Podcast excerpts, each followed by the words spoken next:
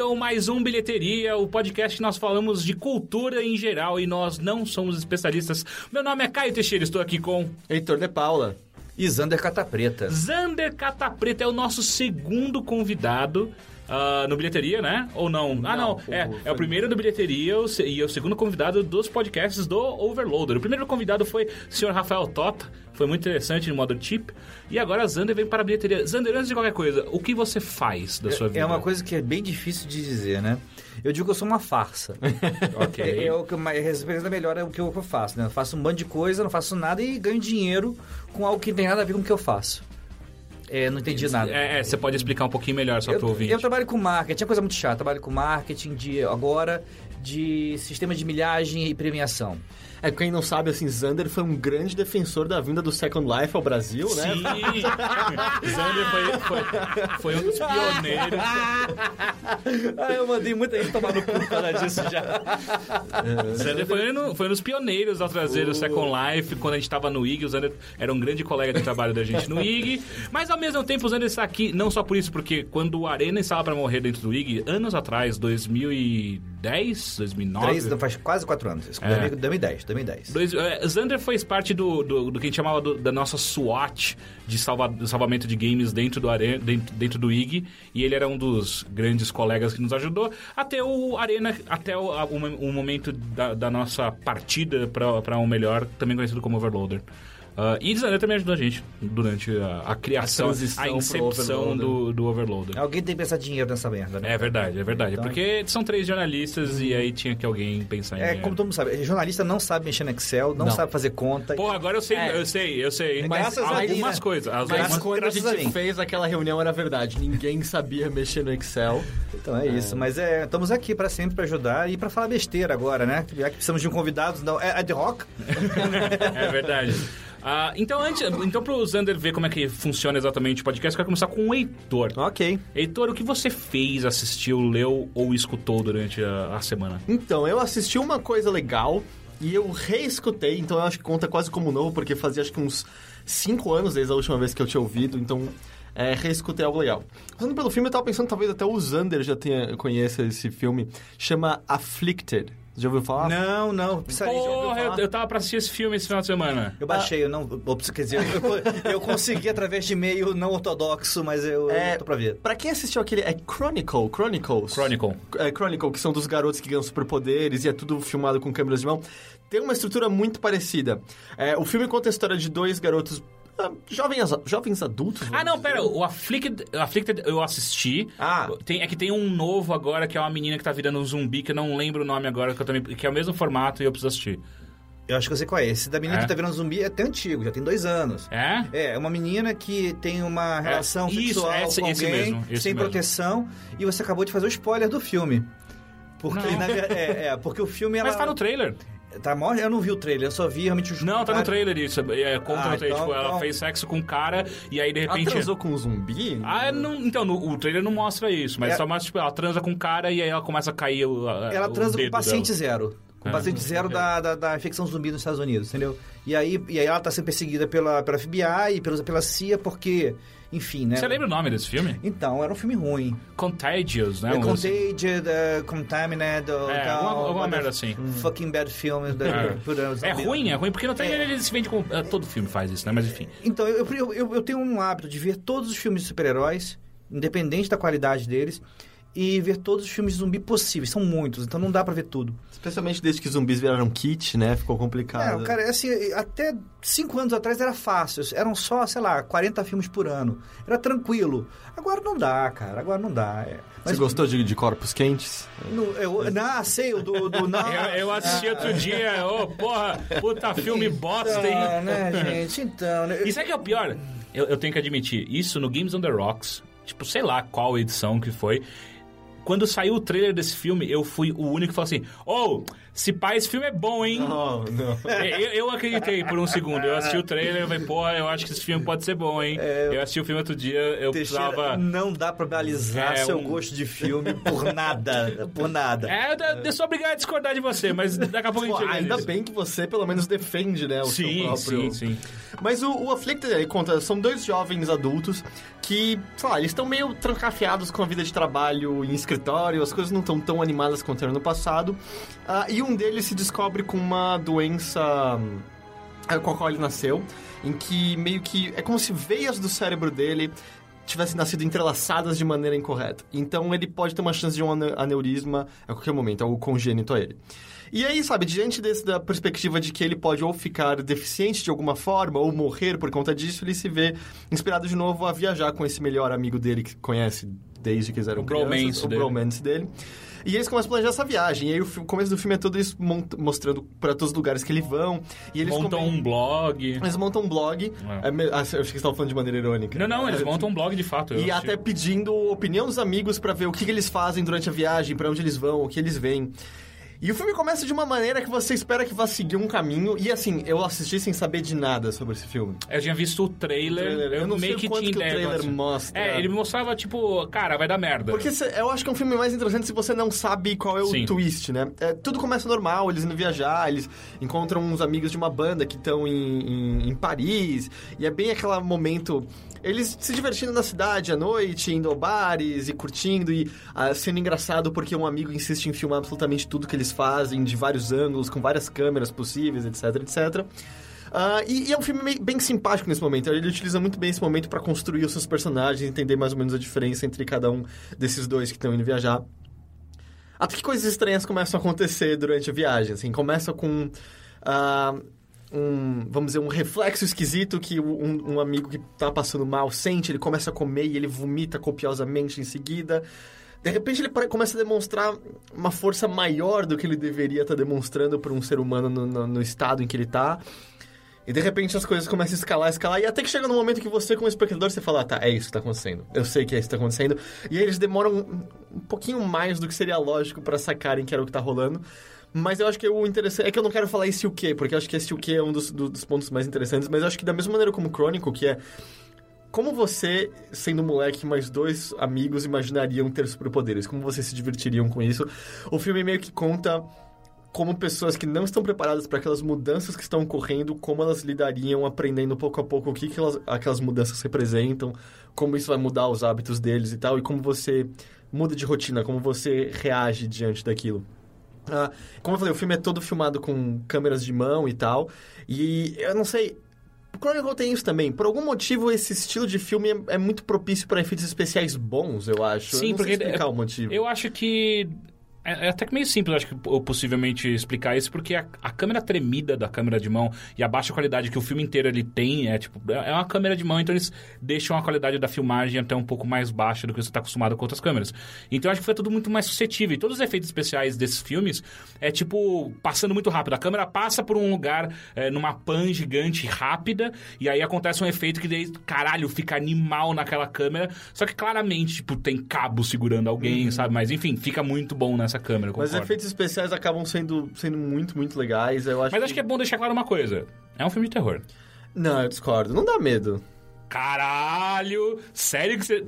Não. É que agora eu vou ter que começar a falar de cenas do não, filme. eu sei qual cena você tá pensando. Tem, envolve um lugar muito escuro, não é? Não, tem várias, não é só uma, Mas, são eu, então, várias. mas cenas. assim, eu tomei susto, eu não senti medo. Porra, como assim? E é nesse filme, e é nesse tipo de filme que me dá medo de verdade. Por? Porque filme de, de terror, tipo, sei lá, espírito, monstro, eu acho só meio babaca e às vezes toma um susto. Esse tipo de filme me dá medo de verdade porque ele emula muito mais uma situação real do que um filme de terror. Então você se cagou em Bush, em Bush Blair.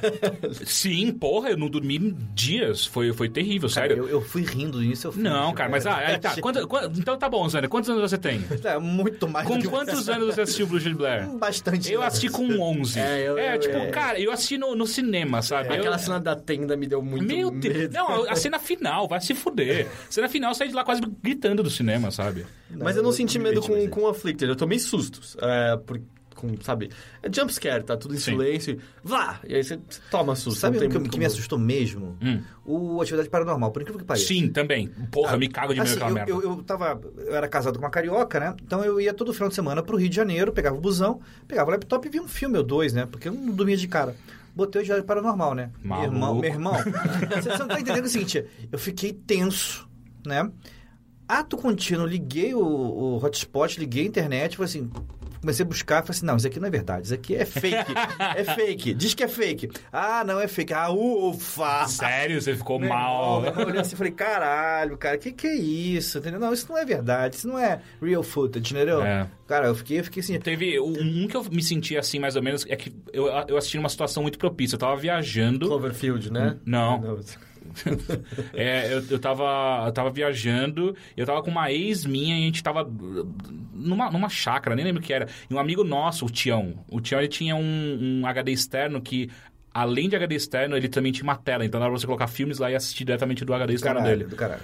E aí, ele falou, porra, tem um filme bom de terror aí, assiste aí. Era Hack.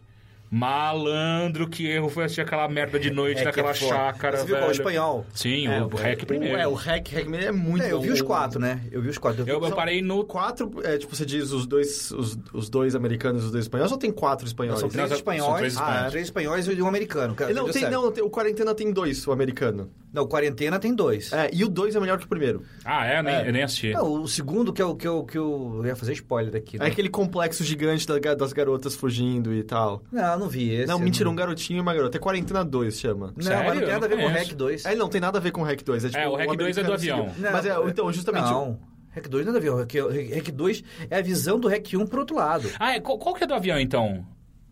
Cara, sei. então é Quarentena 2. Pode ser o Quarentena 2. Não, né? o Quarentena 2 se passa de uma base meio subterrânea. Não sei qual é esse. Esse eu não vi. Eu vou ter que Caralho, qual que é esse que eu assisti, então? Porque é um Quarentena, velho. Ou é um Hack ou um Quarentena, sei lá. Não sei. Porque é um, é um avião que chega infectado e aí são eles dentro da, da base de aeronáutica. Pode ser o Hack 2. Talvez seja, talvez seja o Quarentena 2. O, o Tem um garotinho e uma garotinha? Sim. Ah, então acho que é. Acho que começa no avião. É, então, mas só que não é subterrâneo. Eles só vão por uma hora pra eles tentarem passar de um, de um, Tá. de um hangar pra outro, daí eles entram numa tubulação. Que é uma isso, parte né? meio esquisita, né? Sim, Então- sim, sim. Ah, então é Quarentena 2. Ufa, que susto. Não, o que eu curti foram os, os hacks mesmo, os espanhóis, Sim. né? Mas você gostou do último?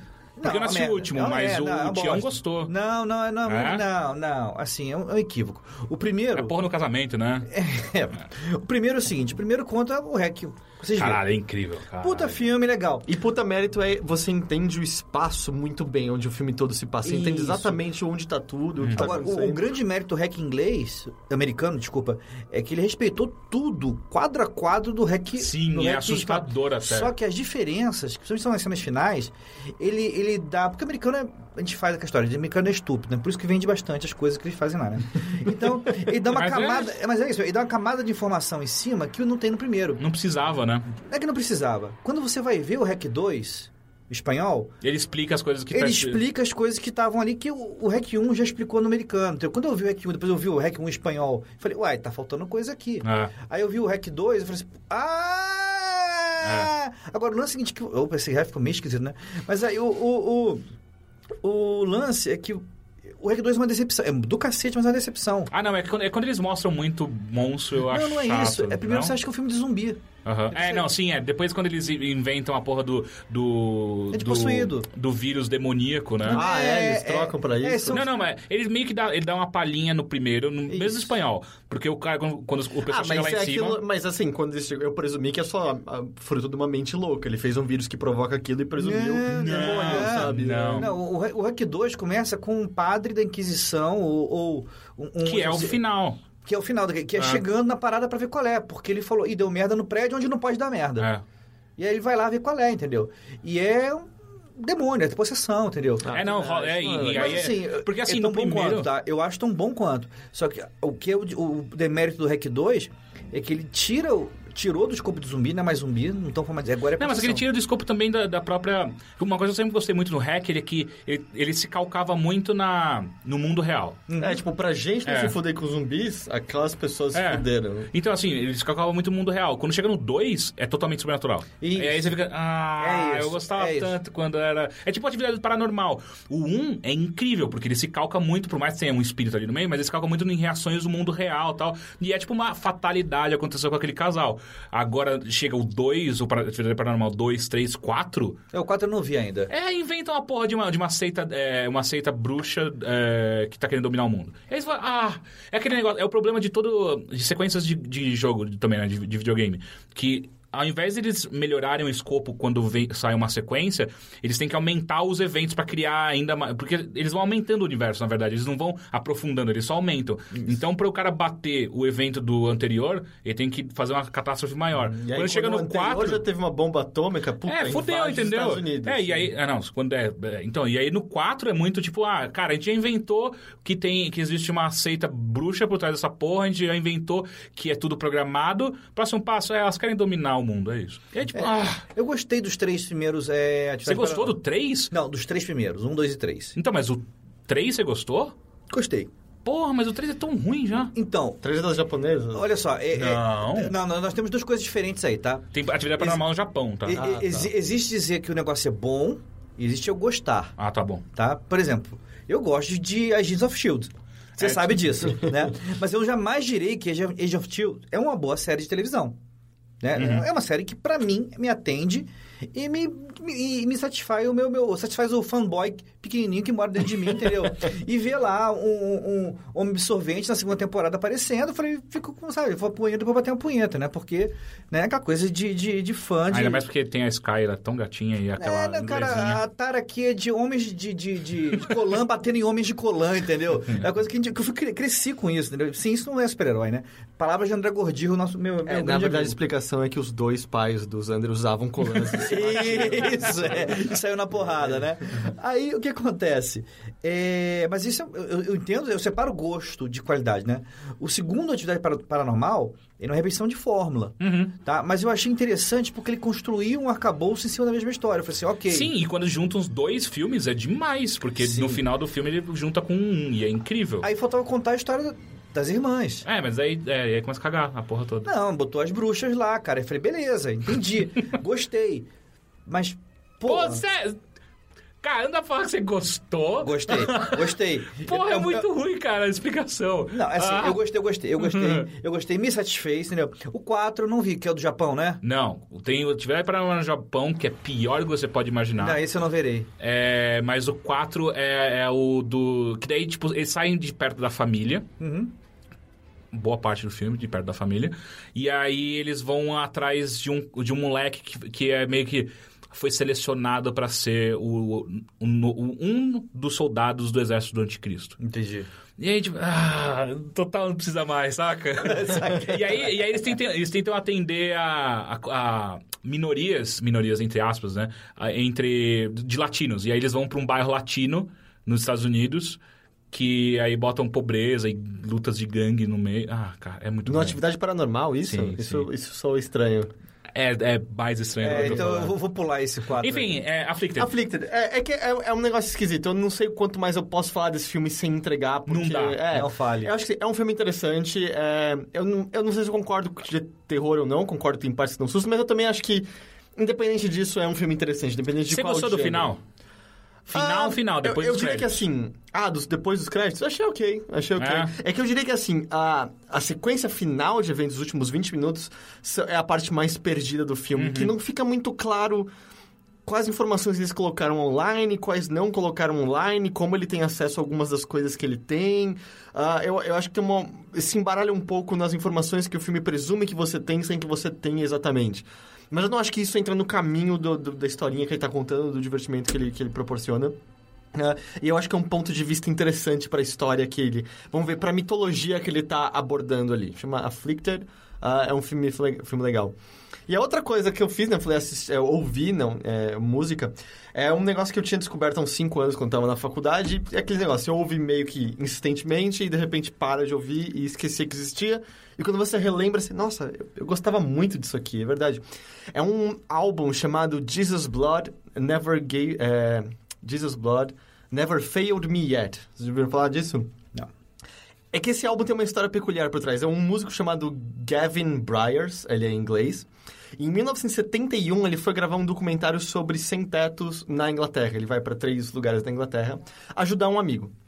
Ah, e depois, mexendo na- no, no que ele gravou e tal, ele, ele comenta que é muito comum que moradores de rua tenham pequena, pequenas cançõezinhas que eles ficam meio que repetindo, ah, seja coisas que eles aprenderam quando crianças, seja coisas que eles compartilham entre si.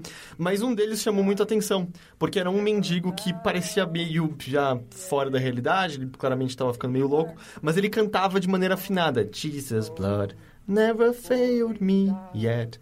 E ele ficava cantando isso em looping. E o que ele reparou que era engraçado que ele era muito afinado, ele mantinha o tom sempre, mas a noção de tempo dele era meio esquisita. Ele mudava o, te- o tempo de, da- de cada uma das vezes que ele cantava o verso, ah, um pouquinho diferente cada vez. E ele também foi viu que o, a- o tom com o qual esse mendigo cantava era o mesmo do piano dele. Então ele pegou o áudio em loop do filme e começou a meio que tocar uma trilha de piano por trás. E começou a montar um projeto em cima disso. Ele acabou montando um inicialmente para LP, um para para fita cassete e um para CD depois, em que ele fez uma orquestra por trás desse cantar do mendigo, começando com primeiro cordas e aí mais cordas e aí outros instrumentos Caralho. e tal, terminando numa grande orquestra cantando por trás do, do, do mendigo e numa da, a versão que eu acabei mais conhecendo que eu acho que era da fita cassete, ah, termina com a orquestra completa, o mendigo e o Tom Waits cantando. Caralho. E aí, interessante, então, é um, é um crescendo gigante e tal. E ele comenta da- que quando ele terminou o trabalho primeiro, ele deixou tocando no, no estúdiozinho dele, na, na faculdade, e saiu. E quando ele voltou, a sala de artes que ficava do lado tava vazia, o que era muito estranho, porque sempre tinha gente criando coisa lá. E aí ele chegou e tava tudo no estúdiozinho meio quieto e alguns chorando e tal, porque eles achavam meio potente a, a expressão do mendigo e tal. E ele acabou tendo um certo reconhecimento, não só, vamos dizer, crítico como financeiro, e ele foi atrás do mendigo para dividir um pouco da- das glórias e do dinheiro, e aí descobriu que o mendigo já tinha morrido por conta do frio da Inglaterra e tal. Portanto- e aí é um, é um trabalho muito legal, assim, eu acho que é um trabalho muito peculiar em que meio que a história por trás dele talvez seja igualmente interessante ah, do ao resultado final. Mas aí ele chama Jesus Blood Never Failed Me Yet. E, sei lá, fiquei meio que reouvindo nesse fim de semana, porque é um negócio bem interessante. For he loved me so.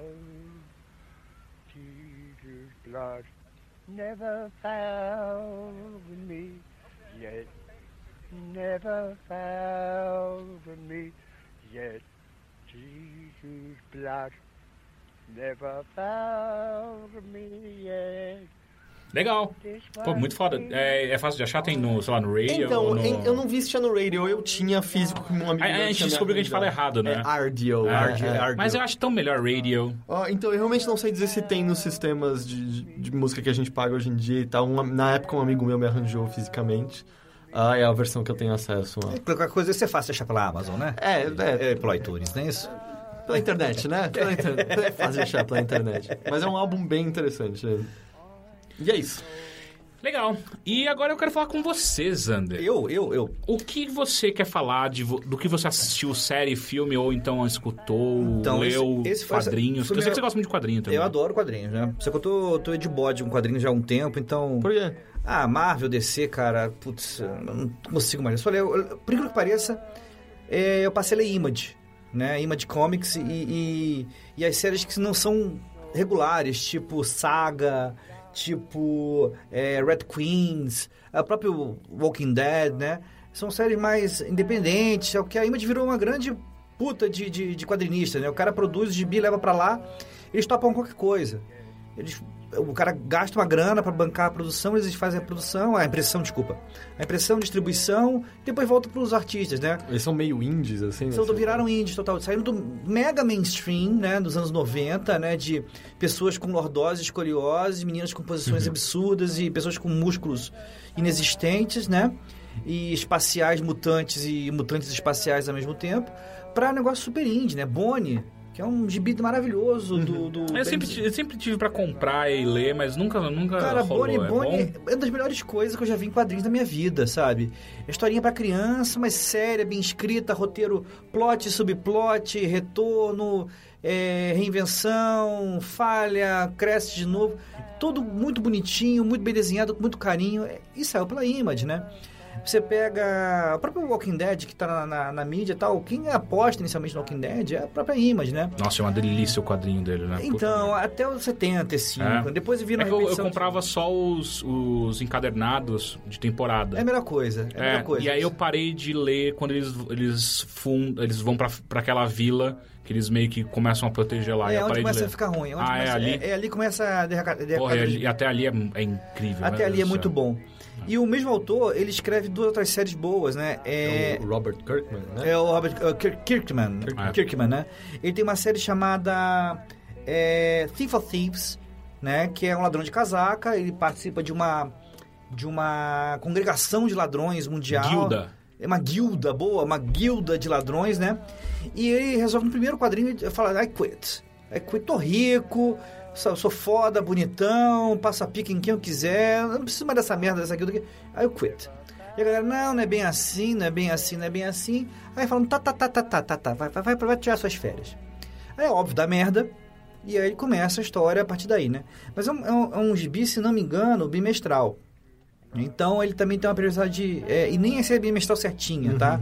Quando o cara tá afim de fazer um roteiro legal, o artista é sempre o mesmo, então, é para manter consistência da arte, então não tem aquela coisa industrial que Marvel DC existe, né? exige, né? É, outro gibi também da Image, que é muito bom, é The Manhattan Project. Numa realidade é, paralela, o Oppenheimer, né? Uhum. É, ele, na verdade, teve um irmão gêmeo, Mal, que devorou o cérebro dele, Ô, e os conhecimentos dele de gênio foram pro irmão, É o que acontece quando você come, come o cérebro. é, você aprende, né? E ele vai participar do projeto Manhattan, tá? De fazer a bomba de Hiroshima e Nagasaki e tal. Só que o projeto Manhattan era um, era um primeiro projeto, é um projeto... Vocês leram é, Fundação, do Isaac Asimov? Sim. Pega esse conceito, o cara cria uma instituição que tem um impacto maior para mudar a humanidade. É por aí, tá? Foda. Então você tem lá associado no projeto Manhattan um tal de Albert Einstein, só que não é o Albert Einstein, é o Albert Einstein de uma outra dimensão, que roubou o Albert Einstein do local. então ele não é um cara genial, como todos os outros. Ele é apenas um cara muito esperto, entendeu? E filha da puta.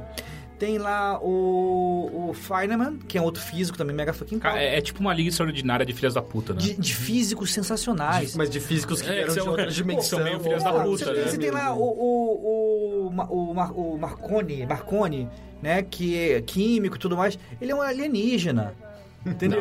É sensacional. Você tem lá. Não, é muito bom. E é uma dos, um dos participantes da, da história é a Laika. A primeira cachorra no espaço. Ou Ela faz. A cachorro que veio de outra dimensão. tipo, Não, não, não, a primeira Aí é só um cara vestido de cachorro. Não, é, é uma cachorra que veio do espaço e é esperta e fala. Entendeu? E tá lá também o Yuri Gagarin, entendeu? Participando da história. Então você monta uma confraria de, de, de espaçonautas, né? Na verdade, uma grande homenagem a, a uma, uma expressão que amigos meus que têm 40, 50, 60 anos que falam, que é quando o futuro era mais interessante.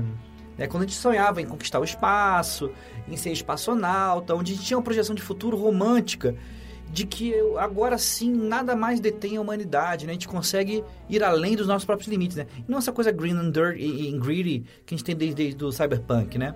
É, então volta a isso. Só que assim, são bandos de filhas da puta, são, são cretinos, são, são vis, e é divertidíssimo. Também é, é Manhattan Project, né? É muito bom. Image. Outro gibi muito bom é o Saga. Saga é clássico, clá- é história de raças espaciais em planetas, tal, guerra, tal, tal, tal. E um cara de uma raça se apaixona pra mulher da outra raça, tem filhos e aí a galera corre atrás. Fala assim, ah não, outro Romeu e Julieta, puta que pariu, né? Mas é bem escrito, bem desenhado, os personagens são carismáticos, as artes, os alienígenas são todos surreais, então você começa a se encantar pela história montada. E o Red Queens é uma party de RPG. Pra quem curte RPG como eu, é um gozo, né? São quatro mulheres, é uma anã, uma gnoma, é uma gnoma, uma anã, uma elfa e uma humana, né? Num universo de fantasia, bem universo fantasia mesmo, né? Eles têm uma guilda, uma turma, fica numa cidade com outras turmas de RPG, de pares de RPG, e elas vão atrás de aventuras, pegam um tesouro e fazem merda no processo. E óbvio tem um plot que, que é a trama da história, que é bem, bem interessante. De novo, é um gozo para quem gosta de, gosta de RPG. É, e é um quadrinho muito bem escrito, muito bem desenhado, de novo com periodicidade regular, né? Isso dá pra pegar no Comixology? Tá, da- tem, tem no Comixology da, e no próprio aplicativo da Image, tá? É bem legal, bem legal mesmo. Mas você tava falando de DC, Marvel, tipo, eu, eu não, não tenho a menor ideia como é que é o estado disso atualmente, mas sei lá, os novos 52 não ajudaram em nada, É, dar uma então, renovada. Então, então... não. Não. Assim, amigos meus que são decenautas, né? Que são. Tem um amigo meu que é um dos maiores colecionadores de DC do mundo, né? Caralho. Ele, ele tem perto de 40 mil gibis em casa, ele tem todos os quadrinhos, todos, todos os quadrinhos da Liga da Justiça, desde 1939 até hoje. Ele tem todos os quadrinhos do Aquaman. Por que Aquaman? Pergunte pra ele. Desde a primeira... Nem Príncipe Namor, né? Tem que ser o Não, Aquaman. não, Ele, ele é DC, é um, de- é um DC boy, né? E ele fala, Zander, pô, leia esse, leia aquele, leia aquele outro DC. Ultimamente falei com ele, e aí, Rodrigo? Ele, ah, Zander, então, Lê não. lê Image, é legal, cara. Tá lá acumulando, nem tô lendo, mas tô vendendo meus gibis, tô colecionando livro raro agora. E o puto tá colecionando livro raro, raro mesmo, né? É, é colecionador, né? Colecionador é foda, ele né, ele é cara? horda. Mas ele é tipo o cara que compra assim, ah, é, princípio matemática do Newton, primeira edição. Puta que pariu. 50 mil dólares. Tá, eu quero. E aí dá 10 anos e vende por 150 Tipo isso. É. É tipo isso, né? Então ele, ele é colecionador, tipo, ah, acabou. Manja, ele, ele manja do rolê, né? Manja, e assim, ele parou assim. Agora, essas coleções de gibi é só manter. Então não há mais trabalho de coleção. Então eu vou colecionar tudo do Edgar Allan Poe.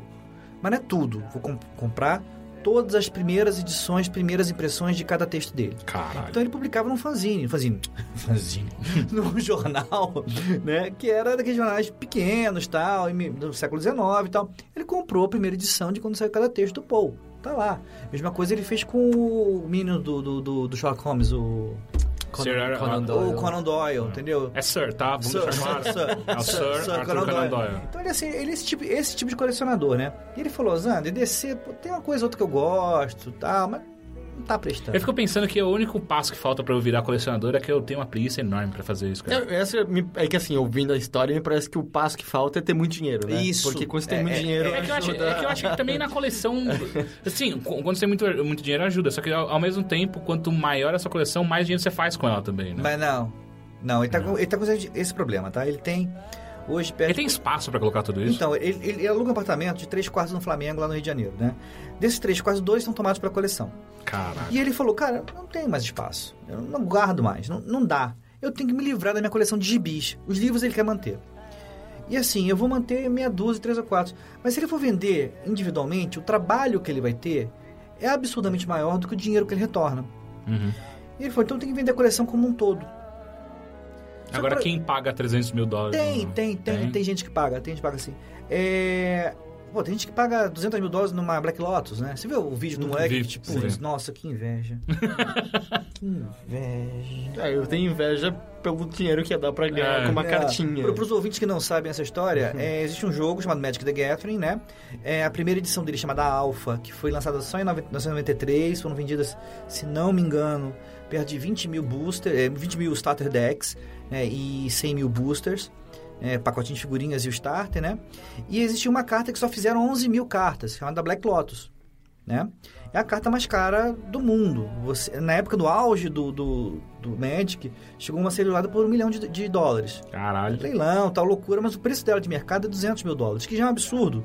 Por uma cartinha que você nem pode jogar, porque ela tá banida, Banho né? de torneio, né? É, você não pode em torneio, é só pra coleção mesmo, né? Só que é uma carta foda, tal, estrategicamente ela é muito importante. E é rara, raríssima. Então o cara tá, pegou lá um colecionador, ele comprou um, um, um starter deck, né, lacrado, né, de 93, 1993. Então tem 21 anos o starter lacrado.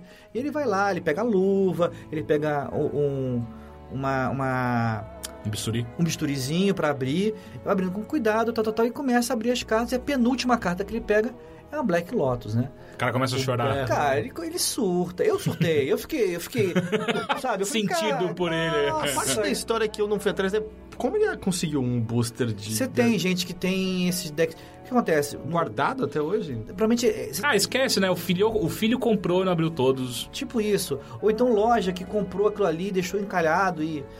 Eu, eu fazia muito isso quando eu tinha 20 anos, né? Eu ia na- no interior do Rio de Janeiro, nas lojas de disco. E eu ficava peneirando aqueles discos mais esquisitos. Né? Tipo, é, The Doors, que você não via, sei lá, 80 e pouca, no Rio, sim, mas se você fosse pra Bom Jesus de Tabapuana, que é fronteira com o Rio de Janeiro, você via lá o disco The Doors, cara, o que é The Doors? Que porra é essa, né? Aí você comprava por uma bicharia o livro, né? Então eram di- discos e livros que ficavam acumulados durante muito tempo nesses lugares. E carta tem muito isso, né? Que a pessoa comprava, às vezes chegava numa doceria, os caras não sabiam o que era lá no interior do Alabama, do Arkansas.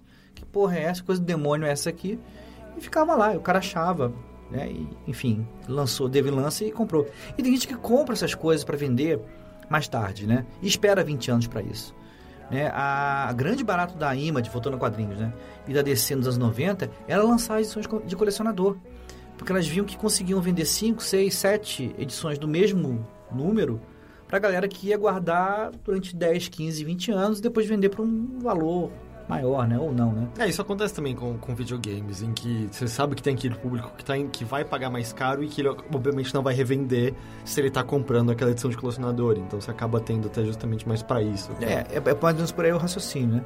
Agora, o último quadrinho que eu tava lendo era... Então, a gente tava relendo, né? A Asterios Polyp, do, Ah, do Mazzucchelli, é, né? incrível. Ah, nossa, uma das melhores coisas de gibi. Tem, tem, tem poucos quadrinhos que realmente me emocionaram, né? Deles foi Mouse, do Art Spiegelman, né? Que, nossa, É, eu, eu não consigo abrir uma página sem começar a chorar.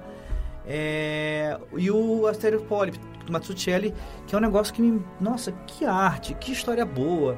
E a edição brasileira é muito, muito boa. Eu tenho a gringa, mas toda vez que eu passo, vejo a edição brasileira lá, eu quase vontade de, de, dá dá vontade de comprar pra dizer pra Companhia das Letras, ó, que trabalho bom pra você dar aqui um dinheirinho só pra... Já dei de presente pra várias pessoas, claro, né? Por conta disso, né? Era igual o Baga falava, que ele pagava, ele ficou pagando a Blizzard durante dois anos sem nem jogar o WoW, mas ele falava, cara, eu tenho que pagar por, por tudo que eles já me deram. eu acho bizarro, mas tudo bem, eu entendo qual é o seu... É, é meu, meu problema com Netflix, né? Eu pago Netflix, pago, assisto, não. Porque eu acho o conceito tão bom e eu baixo tanta coisa de conteúdo é, é, é, é, De maneira escusa. de forma não ortodoxa, né? Por distribuição não ortodoxa. que É de acho- forma cristã, é isso. Tá? É, é, eu falo assim, não, eu tenho que dar um dinheiro pro sistema, porque, bem ou mal, o Netflix tá fazendo certo, Uhum. né? Que, se- ele não tá botando os lançamentos agora por causa da imbecilidade das, das distribuidoras, das, das, A gente de discutiu isso filme. na edição passada, inclusive. Ah, pois é, enfim. Porque eu comentei, eu sinto que eu deixaria de ir ao cinema se eles tivessem lançamentos, lançamentos Então, eu, eu, eu continuaria indo. Por exemplo, um Guardiões da Galáxia, eu, É, eu- ok. eu, nunca deixaria de ir no cinema, entendeu? Agora, eu não fui ver Thor, o segundo Thor. Eu, eu achei, eu fiquei tão... puto. Eu acho, eu acho que é mais a questão. O cinema começa a se tornar de fato um evento interessante de você fazer e que não é. Ele, ele não vai bloquear a sua experiência. Tipo, tem filmes que não faz sentido você ir pro cinema assistir. Eu não sei, eu só começo a questionar se. Provavelmente existem contra-argumentos a isso, mas eu só começo a questionar se. Se os tipos de filmes que começam a valer a pena ir ao, ao cinema são filmes como Guardiões da Galáxia, como fica o financiamento então dos filmes que não servem pra esse tipo de sala? Eles continuam existindo? de Então- onde eles vêm e tal? Eu assistiria um filme, tipo, vamos lá, 500 Dias com Ela, que o pessoal pode até me xingar, ou, ou Little, é, Little Miss Sunshine, ou, vamos lá, um filme mais, mais, mais Her. Indian. Her, por exemplo. Her eu vi no cinema. É, Eu vi com minha filha. É, não, eu assisti no, no- em casa mesmo. É, então eu, eu, vi, eu, eu viria tranquilamente no cinema, porque eu sei que são filmes com pegada um pouco diferente. Ou aquele filme que vocês falaram, Under the Skin, no primeiro é, programa do, do, do, Do bilheteria. do Bilheteria, exatamente, entendeu? O Rick assistiu. Eu só não vi no cinema porque não deu tempo pra mim, enquanto quando eu consegui um espacinho de horário, eu já tinha saído do cinema. E o bom é que a gente mora numa região, o Zânia mora aqui do lado de casa, a gente mora numa região que tem filme, tem, tem cinema pra todo gosto, Tem né? 34 cinemas aqui no entorno. É bizarro. Né, E, e além de tudo, além de ter 34 salas de cinema aqui perto, tá- tem filme de qualquer tipo que você pode imaginar. Exatamente. Então, é, foi uma das coisas que eu decidi morar aqui na, na- no entorno da eu achando que era eu. Não, não, eu vim. Eu, um dos motivos que eu quis vir pra cá era por isso. Porra. Tem muito cinema. Eu cresci em Copacabana. Na época, Copacabana tinha 18 cinemas, né? Que na época era o bairro que tinha mais cinemas no Rio de Janeiro, né? E sempre tava a um passo da- de Botafogo, que tem sempre uma quantidade enorme de cinemas e minutos, mesmo, muitos minutos, né? Do centro da cidade onde tinha mais. Então eu, eu sempre gostei de ir ao cinema, né? Mas hoje em dia eu tenho preferido ficar em casa. Porque primeiro o preço do cinema é abusivo, né? Uma vez eu estava conversando com o Paulo Aragão, irmão do Renato Aragão, sobre financiamento da, da Tinha bancar um dos filmes dele. Era o, da, o primeiro da, da, da filha do, do Renato Aragão, lá, daquela menina chata lá. É, É, eu chamo ela de The é o Dancer. Cavaleiro, Cavaleiro de Dia, a Princesa de Dia. é essa merda aí. A gente, a gente ia fazer esse bancar e pedir o dinheiro da Tim. Da Tim. Eu, eu conversei com ele longamente e ele me soltou uma informação que eu não tinha me atinado, né? Historicamente, desde 1930 até meados dos anos 80, o preço do cinema, o ingresso do cinema era no entorno de 2 dólares e meio. Sempre batia nisso, né? Óbvio, você tem a distorção de, de inflação a partir daí, né? Mas a partir de meados dos anos 80, o, o, há um descolamento do preço do ingresso versus a inflação, versus o preço do, do real, né, o valor do real, desculpa, é, perante o dólar. Então você não tem uma justificativa, a não ser que teve uma queda de público. Mas aí tem o problema Tostines. por que, que o É público... mais fresquinho. É, é porque vende mais ou vende mais porque é fresquinho? É, o público parou de ir porque tá caro ou ficou caro porque o público parou de ir? Né? Então você vê hoje filmes batendo bilheteria com 100 mil, 200 mil pessoas e filmes medianos há 30 anos atrás faziam 1 milhão, 2 milhões de pessoas. Então você tem um- uma distorção de mercado esquisita aí. É que não parece. é, Existem várias ações bizarras, né? Tipo, Annabelle agora estreou aqui no Brasil e teve uma audiência no Brasil muito maior do que os Estados Unidos teve. Lá foi meio um fracasso e aqui foi um sucesso, mas ao mesmo tempo, enquanto você tem essas exceções em que muitas pessoas vão, me parece que de maneira até saudável o cinema foi menos glorificado em geral, porque é o treco que tá no Netflix, é o treco que você pode baixar em dois segundos em casa. Da mesma maneira, pensa como, eu não sei nem se 10, acho que 10 anos já tá incorreto pra isso, vamos dizer 15 anos, dar um CD de presente pra alguém era algo válido. É. Cinco, de, de 10 anos, 5 anos pra cá, dar de presente, sei lá, pra sua namorada um CD de aniversário, É um ela vai desserviço. arremessar na sua cabeça. É um né? desserviço, né? Eu fiquei faço igual cocô. Eu tenho um amigo chamado Inar, ele falou uma vez comigo, André, pra que você quer mídia morta em casa, né? Pra que você quer DVD, Blu-ray? E eu falei, pô, cara, é por conta dos conteúdos que tem no Blu-ray, né? Eu não compro mais Blu-ray por conta de um, de um filme, mas por causa do add-on, né? Eu tenho das duas primeiras temporadas de, de Game of Thrones. Olha que engraçado, eu comprei o Blu- o Blu- Blu- Blu-ray, comprei, tá lá pra ver os add-ons, pra ver o mapa interativo e, pô, tá legal pra cacete, tá o tesão. Só que aí só a terceira temporada não deu tesão de comprar. Eu comprei na iTunes Store. E aproveitei e comprei as duas primeiras temporadas de novo. Pra, pra ver no Play direto. Tipo, eu não quero mais ter o saco de pegar o DVD, troca e tal. Eu tinha O Roma. saco, a coisa insuportável que é levantar e botar a Cara, porra você, do DVD. você concebe hoje virar Olha, eu um total, eu total entendo, eu tô falando que o quão engraçado é, eu também. É, não, pois é, virar um Hoje, disco. hoje em dia eu acho um saco simplesmente ter que pegar meu laptop e conectar no, no HDMI da TV. Pois por isso que eu é. tenho a porra do, do streaming do Pois laptop é. pra TV. Não, outra, que eu, eu, eu, eu- Quando eu tinha LP, quando eu fazia coleção de LP, eu, tinha, eu cheguei a ter uns, sei lá, não muito, mas uns 500 LPs em casa, que eu dava som, né? Não falava que era DJ, porque eu acho isso uma cretinice. Você dava som? Eu dava som, levava Nunca tinha ouvido a expressão. É, eu também não. É do meu tempo. É. É. fulano tá dando um som na, casa- na festa de não sei o quê. Então o cara tá sendo DJ lá, tá dando um som. tá sendo DJ. Ah, não, no meu tempo tinha essa coisa de DJ, não. Então, cara, Ah, era disc jockey. É, tá, não era, era? era disque jockey, mas era o, o, o, o Malboro, o Mal Mal, o, o, sei lá, a galera lá do, do, do, do, do Soul, a galera lá do, do subúrbio do Rio, né? Fracão 2000, né? Eles eram DJs, eu dava som. Eu levava meu som pras festinhas, cobrava, sei lá, dinheiros, né? E bebia de graça, comia de graça, ia nas festinhas, tava ótimo. Levava o som, montava o som, botava as picapes, botava o mix, ficava eu e um colega botando, de, botando som pra galera, entendeu? E fazendo passagem, isso não era de, de, de, scratch, não, passava o som, acabou, tranquilo. Sem apurriação, eu me divertia muito. Mas eu, eu, quando comprava um disco, eu gravava, eu tinha fita de 90 minutos, metal e tal, não, não, cromo normalmente, e gravava o disco inteiro nela, até primeiro para ficar ouvindo até, até de náusea e não arranhar o disco, e deixar ele guardadinho, bonitinho. E outra para não ter que ficar virando lado. Eu sempre me irritei virar lado de disco. Sempre me irritei. Minha prima uma vez comprou... Levar o som até a festa, beleza. Agora virar a porra do ah, disco. um saco. E um quando a gente saco. fala levar sons, você tava levando a porra do gramofone, né? O que, É, tava levando? gramofone é... da sua... Seu... Aí, e fechando o, que eu tô lendo, acabei de ler um livro sensacional. Qual? Sensacional. Ele está de volta. Não conheço. A história é um livro escrito por um alemão, tá? Engraçado. É, é um dos poucos livros que eu... Eu tô fazendo merda aqui. É, vou derrubando tudo aqui. É um livro escrito um alemão. É, não sei se você sabe, na Alemanha, eles têm uma, um tabu muito grande com a figura do Hitler. Sim. Sim. Tá? Sim. Você não pode ter suástica em lugar nenhum.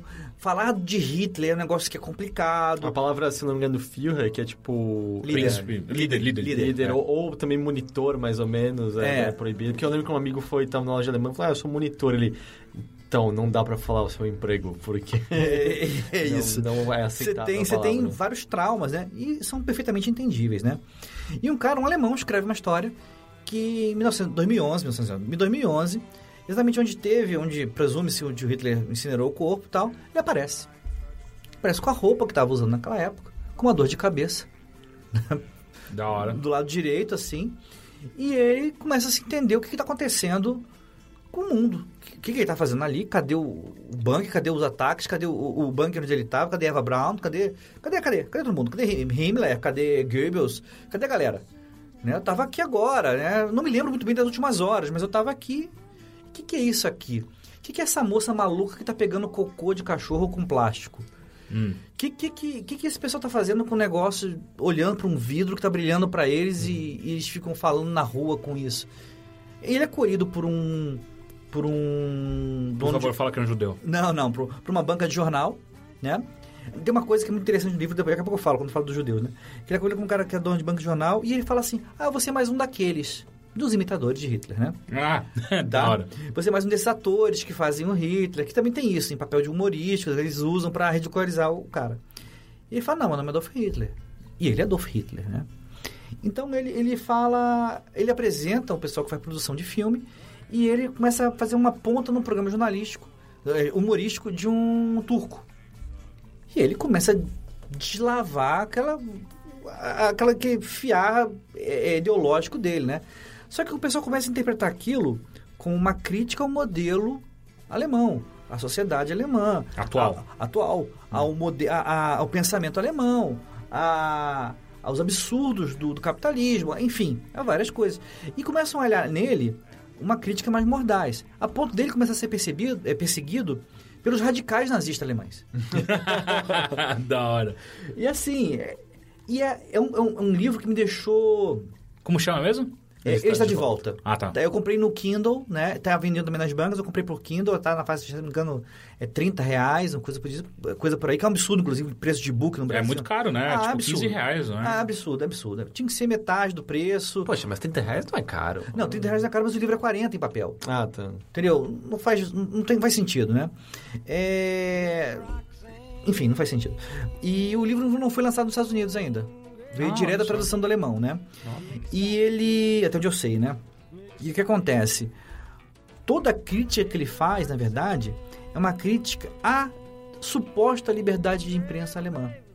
À suposta liberdade alemã, entendeu? Ele começa a criticar. E, mas é, o- assim, é o Hitler. Ele não está deixando de pensar aquilo que ele pensa.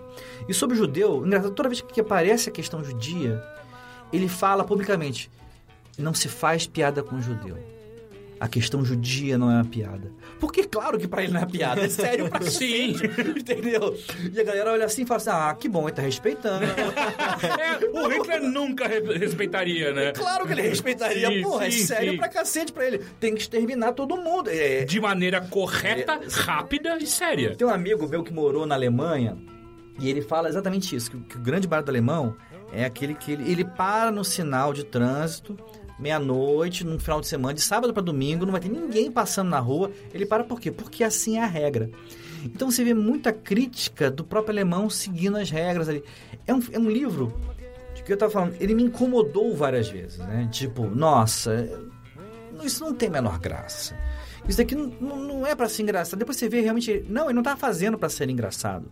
Ele tá falando como que o Hitler falaria mesmo.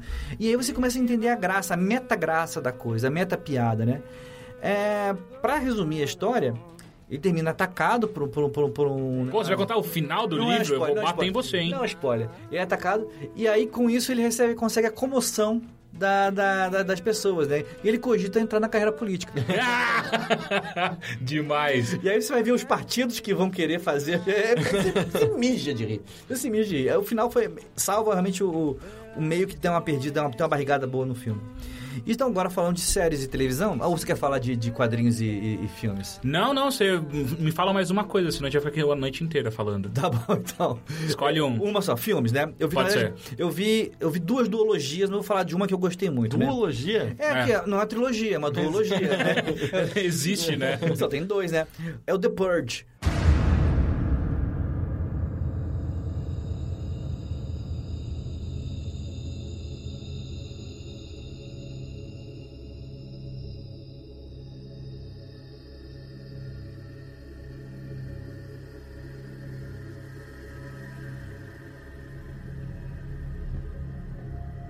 The Purge, é, até esqueci de quem foi o, o, o- diretor, tava aqui pegando aqui na. No, é o James de Mônaco, né? É, parece que estreou na, na, na Irlanda o primeiro. É uma distopia americana. É, daqui a seis anos dá uma merda federal nos Estados Unidos e eles criam o The New Founding Fathers, né? Founding Fathers são, né? As figuras que construíram o Estado americano, que são os nortes deles, etc, etc, etc. São os heróis, os maiores heróis deles. E os New Found Founder, é, pra é, como posso falar, para diminuir a tensão social que estava nos Estados Unidos, que estará os Estados Unidos daqui a seis anos, ele cria... Porque agora tá de boa, né? Não, agora é tranquilo, É. tá relax, né? É, eles criam um negócio chamado que é a noite do purgatório, né? Do purgar a coisa. A palavra, as palavras todas dessa, dessa, dessa duologia são muito bem pensadas, né? É, o purgar é o seguinte, é, a sociedade vai purgar-se do ódio, purgar-se dos desejos que são reprimidos, purgar-se da, da lei. E purgar-se, claro, dos indivíduos mais pobres, dos doentes, de todo mundo que não é, é cidadão de segunda e terceira classe, né? Então são 12 horas, no dia 22 de março, do nascer do, do pôr do sol até o nascer do sol, onde não há lei. Você pode matar você, quem você quiser, você pode estuprar, você pode roubar, você pode, sei lá, sair Fazer pe- carinho. você pode fazer amor. pessoas. Você pode fazer amor consentido ou não com quem você quiser. Você pode fazer o que você quiser. Né? É liberado. As únicas que são proibidas é o uso de armas explosivas, inclui-se aí lança-chamas. Porra, isso é muito Ah, chato, velho. de- Deprimente, né? e atacar pessoas do governo. Né? Pô, isso daí também é meio filha da puta, né, cara? É, eles não iam fazer um... Marcelo tá esberrando lá. E aí, o que eu vou fazer agora? é, Quem que agora eu posso matar todo mundo, mas o ACM tá lá, sabe? O ACM ACM tá Neto. morto mu- O ah, tá. ACM Neto tá lá. Eu vou, não posso, não posso matar o ACM Neto. Não que pode merda. matar o Aceno Neto. Também não pode tá- matar nem os policiais, nem bombeiros, nem médicos. Só que eles também não vão te atender. E isso durante 12 horas está em suspensão todo tipo de atendimento, né? E aí acontece. Menos telemarketing. Certeza que telemarketing continua funcionando. É possível, vai. Então, assim, The Purge é também conhecido como, pra nós, um dia antes da eleição. É isso. Tipo isso, tipo Facebook hoje, né? Vai. Aí, então o que acontece? O primeiro filme fala do num, num bairro de classe alta, no, sub- no subúrbio americano, se não me engano, um subúrbio perto de Nova York, é onde um cara que é bem sucedido vendendo sistemas de segurança para casas de ricos. E eles vão, fazem um lockdown, né? E dá merda. Dá merda, você começa a ver assim, deu merda aqui, não é uma merda, não várias merdas. Merda generalizada. E o filme em si, ele é bem straightforward, né? Deu merda, o pessoal tem que sobreviver até o final, até o amanhecer. E é uma história de pessoas tentando sobreviver àquele, àquele caos, aquela é, é, é, colapso social que o, o- aquela família... Que, o- que, Mas eu fico pensando, 12 horas? Pô, se tranca no banheiro, sabe? Sei lá, cara. Tipo- Tipo... Tem um monte de gente vindo te matar com armas de fogo. e- Quantas pessoas te odeiam no Facebook e não vão bater na tua casa aqui pra Porra. mandar Mas palmas? tava fudido, tá ligado? Eu conheço uns cinco É, lá que é. comentaram já no seu perfil, cara. Eu acho que já tá na merda. Mas uma coisa, o filme lida com como as pessoas lidam com culpa, porque, tipo, tá liberado pela lei, mas não quer dizer que você não vá se sentir mal por matar alguém Então, depois. você tem, a- você tem as pessoas que optam por ficar em casa, por isso se trancam, e tem pessoas que go purging. Tá? Então, tem umas pessoas que resolvem fazer festa. Festa em casa e faz uma festa. Tem gente que resolve é, fazer nada, ficar dormindo. E tem gente que resolve juntar turma e extirpar a sociedade. Uma coisa que é engraçada no filme, são, são duas coisas que me notaram, é, que me fizeram notar, dar atenção a esse filme. Primeira é o background. Ele é muito bem construído. É cheio de detalhes que realmente mostram que o cara pensou em tudo antes de começar a rodar a primeira cena. Do tipo de decoração, das falas, do, do- das cenas, teoricamente, de outros purges, entendeu? É tudo muito bem amarrado. Então, é é um negócio feito com muito carinho. E tanto que o filme seguinte, o se- no filme seguinte, sustenta na mesma background do primeiro. Então funciona muito bem. A outra é, é o conceito do The Purge. Então o que acontece? É, um carinha vai matar o outro, ele agradece ao outro por permitir que ele purgasse a a América dele, do outro. Tá. lugar. É, eu te agradeço por me permitir te executar. Porque eu te expurgo da sociedade para tornarmos uma sociedade maior e mais forte, e você me faz expurgar do meu ódio, da minha fúria. É quase como se fosse uma catarse. Hum, é, Vira uma coisa meio religiosa, assim. até. é, não. E é essa a grande sacação, né? A trilogia, a trindade americana vira Deus, a arma e o Estado. Hum. E aí quando você começa a ver isso, você fala assim, puta, Texas, amigo. É muito Texas. Texas já tava fazendo isso há muito tempo, né? Não, é total Texas, cara. É total Texas. Mais uma pergunta, é, com isso, quando, quando eles implementam a, a política do The Purge, a a sociedade como um todo, ele- eles mostram que tipo, a sociedade melhorou. Depois a gente colocou isso em, em validado, agora a sociedade não tem... A, a criminalidade caiu... A criminalidade é nula, o- a economia só faz crescer, eh, você tem eh, desenvolvimento social, você acabou, obviamente, você não tem mais... eh, eh, o healthcare vai pro chão, né? Porque, afinal de contas, né? É, todo- Imagina que ah, os caras que estão pra morrer na UTI são os primeiros que vão pro saco. Primeiro vão pro saco. Entendeu? Então, você tem que ficar bom no dia 21 de março. Rápido. Eu tô com gripe, é, fudeu, meu. E o segundo filme, ele mostra a visão mais urbana. Ali é suburbana, que é a visão mais urbana, né? E ele vai já na sociedade começando a ser reativa a isso. Mas quando você vai ver a reação lá dos revolucionários, não é bem assim. Então, estão galera... E você vê também a galera usando o Purge para, por exemplo, galera entrar num prédio, matar todo mundo no prédio para depois comprar o prédio. Caralho, come- Tá, começa a usar como uma arma também. Vira meio lobby, mais ou menos, o negócio. Exatamente. E aí tem uma frase lá que o pessoal solta, que é assim, o governo sacou que as pessoas não estavam purgando, ou expurgando, melhor dizendo, com- como estavam fazendo nos outros cinco anos. Então o governo está entrando na rua para forçar o expurgamento das pessoas. Caralho. Então, assim, the plot thickens, né? Então, é, é muito bem amarrado, é muito bem feito, e o background é bem interessante. E no terceiro vira é, Jogos Vorazes. Ah, deve ser, deve ser. É uma trilogia, inclusive uma trilogia que é, o livro, os livros são muito bons. Jogos Vorazes? São muito Concordo bons. plenamente. São muito bons. É para adolescente. Pô, eu gosto até dos filmes. Eu acho legal. Não, eu tô achando os três. Os três não, eu vi os dois primeiros, né? O, Uhum. terceiro, o terceiro não viu. O terceiro, passou o O terceiro. já? segundo acho que não estreou. O terceiro não, é, estreou o ainda. O terceiro não estreou ainda, né? Então, Mas o segundo filme ainda é melhor que o primeiro. é, o terceiro livro é o pior dos três. Então eu não sei se vai ser um bom filme. Tá? Porque realmente é muito fraco. Dá pra falar mais uma duologia ou não? Rápido. Rápido. Então, a duologia que eu vi é uma, uma série de zumbis, tá? Dos irmãos Ford, tá? Eu nunca vi os caras na minha vida, nunca soube dos caras. Eles fazem carro, não é? Fazem, fazem, fazem carro também. Fizeram filmes também da década de 40, né? É impressionante. né? Impressionante. Então, eles, são, eles fizeram... Primeiro é The Dead, que chama a série, né? Primeiro ela passa na África. Depois passa na Índia, né? O que é legal dessa série, assim, é uma produção... Assim, eu acho que eu... eu vocês gastaram mais aqui nesse, nesse estúdio do que eles gastaram na produção inteira, entendeu? É bem barata, é bem, é bem sem história. O primeiro filme é de bounding, de, de bounding de duas pessoas, né? Ou seja, tá, deu caos, o evento zumbi na África. Então, um americano, claro, né? Que tá tentando fugir. E ele encontra lá um, um, um afro, afro-negão lá qualquer, que eu não sei qual é o país. Me parece, como eles falam francês, pode ser Uganda, Uhum. tá? Mas eu não tenho certeza. É, também pode ser Argélia, enfim. Mas qual é a ideia do filme? A ideia, assim, não tem muita história. É só mostrar o ponto de vista do, do, do- evento zumbi tirando do americano. Ah, em países é, Como é, que diferentes. é, como é que é a África? Como é que é isso aqui? Só que, assim, você vai vendo que é, é- dá um ar de estranheza a mais. Se o cara tivesse, sei lá, mais 500 mil dólares, talvez fosse um puta filme. É só um filme ok, tá? Por conta de produção. Uhum. E assim, filme de tensão. Você fica tenso o tempo inteiro. De novo, o falha ali é a produção. né? Os atores são ruins, a- a- os efeitos são ruins e falta um pouco mais de time de pós-produção. O segundo, o cara tinha um pouco mais de grana. Então ele faz umas locações melhores, com atores que continuam igualmente ruins. É, com- às vezes com passagens ridículas, né? O cara fugindo com uma, uma aquela glide que você tem um, um ventilador nas costas, sai voando. Ah, sabe? sim, é um... É um... Um parapente desses, né? É, é um, é um monomotor com... com- É, Ah, eu, eu sei não qual sei o nome é. daquela merda.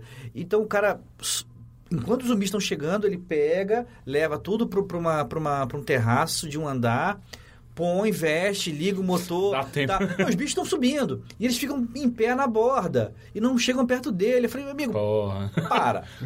para. né? Eu Porra. entendi que você quer usar o negócio, fez a locação, o cara sabe voar nessa merda. Pô, entendido, Certeza, cara. tipo, o cara, não, o cara eh, quando ele pegou o perfil, o, o, O currículo. o, currículo do cara, ou o cara sabe Cê- a gente tem que usar essa merda agora. ele, É, agora. é tipo isso, sabe? Ele tem ainda, a gente não precisa nem alugar, foda-se, estamos usando. É tipo isso, só que. é, mas, de novo, o, o que é legal nesse filme é a estranheza. Então você vê lá a sociedade um pouco. Sabe, no primeiro filme já deu evento zumbi, então a galera só tá fugindo. Nesse segundo, você tem o, o- o paciente zero chegando. Então você já começa a ver a tensão do- do- da sociedade e a brutalidade. Claro, o grande barato dos filmes de zumbi. Primeiro é, é a reação da, na, na- na remoção da sociedade, né, da camada social. É quando a gente deixa de ser um bicho social e passa a ser um bicho de sobrevivência.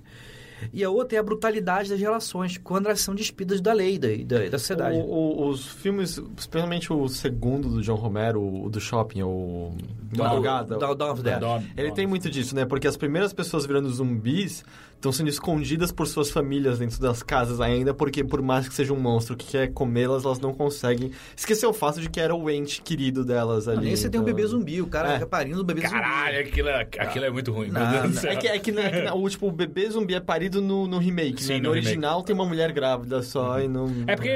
Ah, dá pra, dá pra fazer essa porra sair daí. Dá. É, então, justamente, o lance do- dos entes queridos tem no original, só em Uhum. que no começo. É, é, ah, o apocalipse zumbi do Romero não é súbito, tipo, tá acontecendo progressivamente. Aí tem o noticiário de pessoas dizendo: Nós temos que aprender a virar uma nova raça, nós somos zumbis agora. Tem um outro dizendo: É um desperdício, zumbis não comem a gente direito, eles só comem um pedacinho e vão embora, eles têm que comer a gente melhor.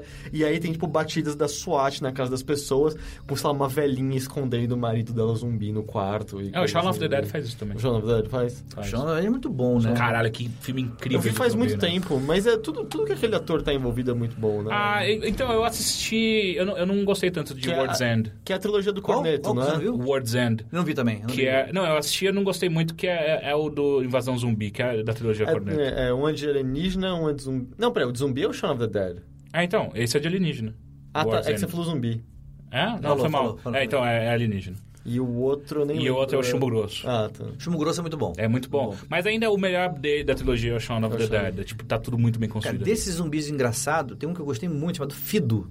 Ah, Fido, incrível, Fido, filme- esse né? filme- Fido, né? É, É, é. muito bom. É, esse filme é fudido. É fudido. muito bom. Agora, se tiver falar só de zumbi, tem bilhares de filmes zumbi. Inclusive, Walking Dead voltou, né? Vamos, vamos fazer um especial, um bilheteria especial só de Só zumbis. Pô, eu topo, cara. Amanhã. Depois, é, é, a, gente, a gente tem que achar músicos zumbis e escritores zumbis. Ah, Zumbi, Rob Zombie. Zumbi nem das The Rob. Zombie! E eu adoro Rob Zombie. Zumbi das Zombies. The Zombie. Zumbi das Skeletones é uma banda inglesa que só tem, tipo, essa temática. de, Ah, é? é, sei lá, tem uma música chamada Nobody Likes You When, likes you when You're Dead, que é...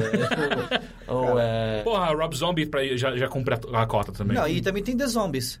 Que é a bandinha, bandinha inglesa, que nos anos 50. Você vai gostar. Você vai.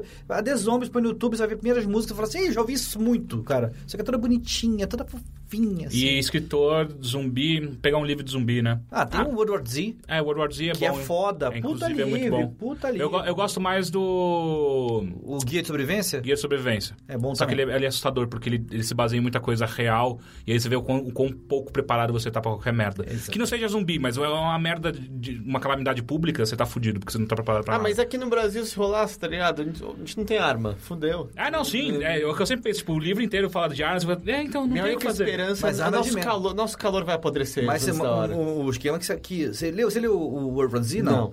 não. A grande arma deles, né? Isso não é um spoiler, tá? Isso é, como são várias matérias, ele fala logo no início desse negócio. A, a grande arma deles é uma pá. Porque lá é o zumbi Romero, né? Então é o zumbi... uh, Lentão. Lentão, ah, não né? tem nada a ver com o filme, que é aquela onda. Não, não. Nada a ver com. Inclusive, nossa, tem nada, a ver Nada a e é ver. muito melhor. Não, não. É melhor que o filme, do, tipo, eu dançando Não, mas na eu- frente de uma câmera também é. A gente já comprovou Mas, isso, é. inclusive. Mas é. É. que eu não sabia, tipo, quais eram as correlações, eu não li nada. Não, não, é, é que ele é muito mais tenso, ele tem, ele tem uma pegada social muito mais forte. A história...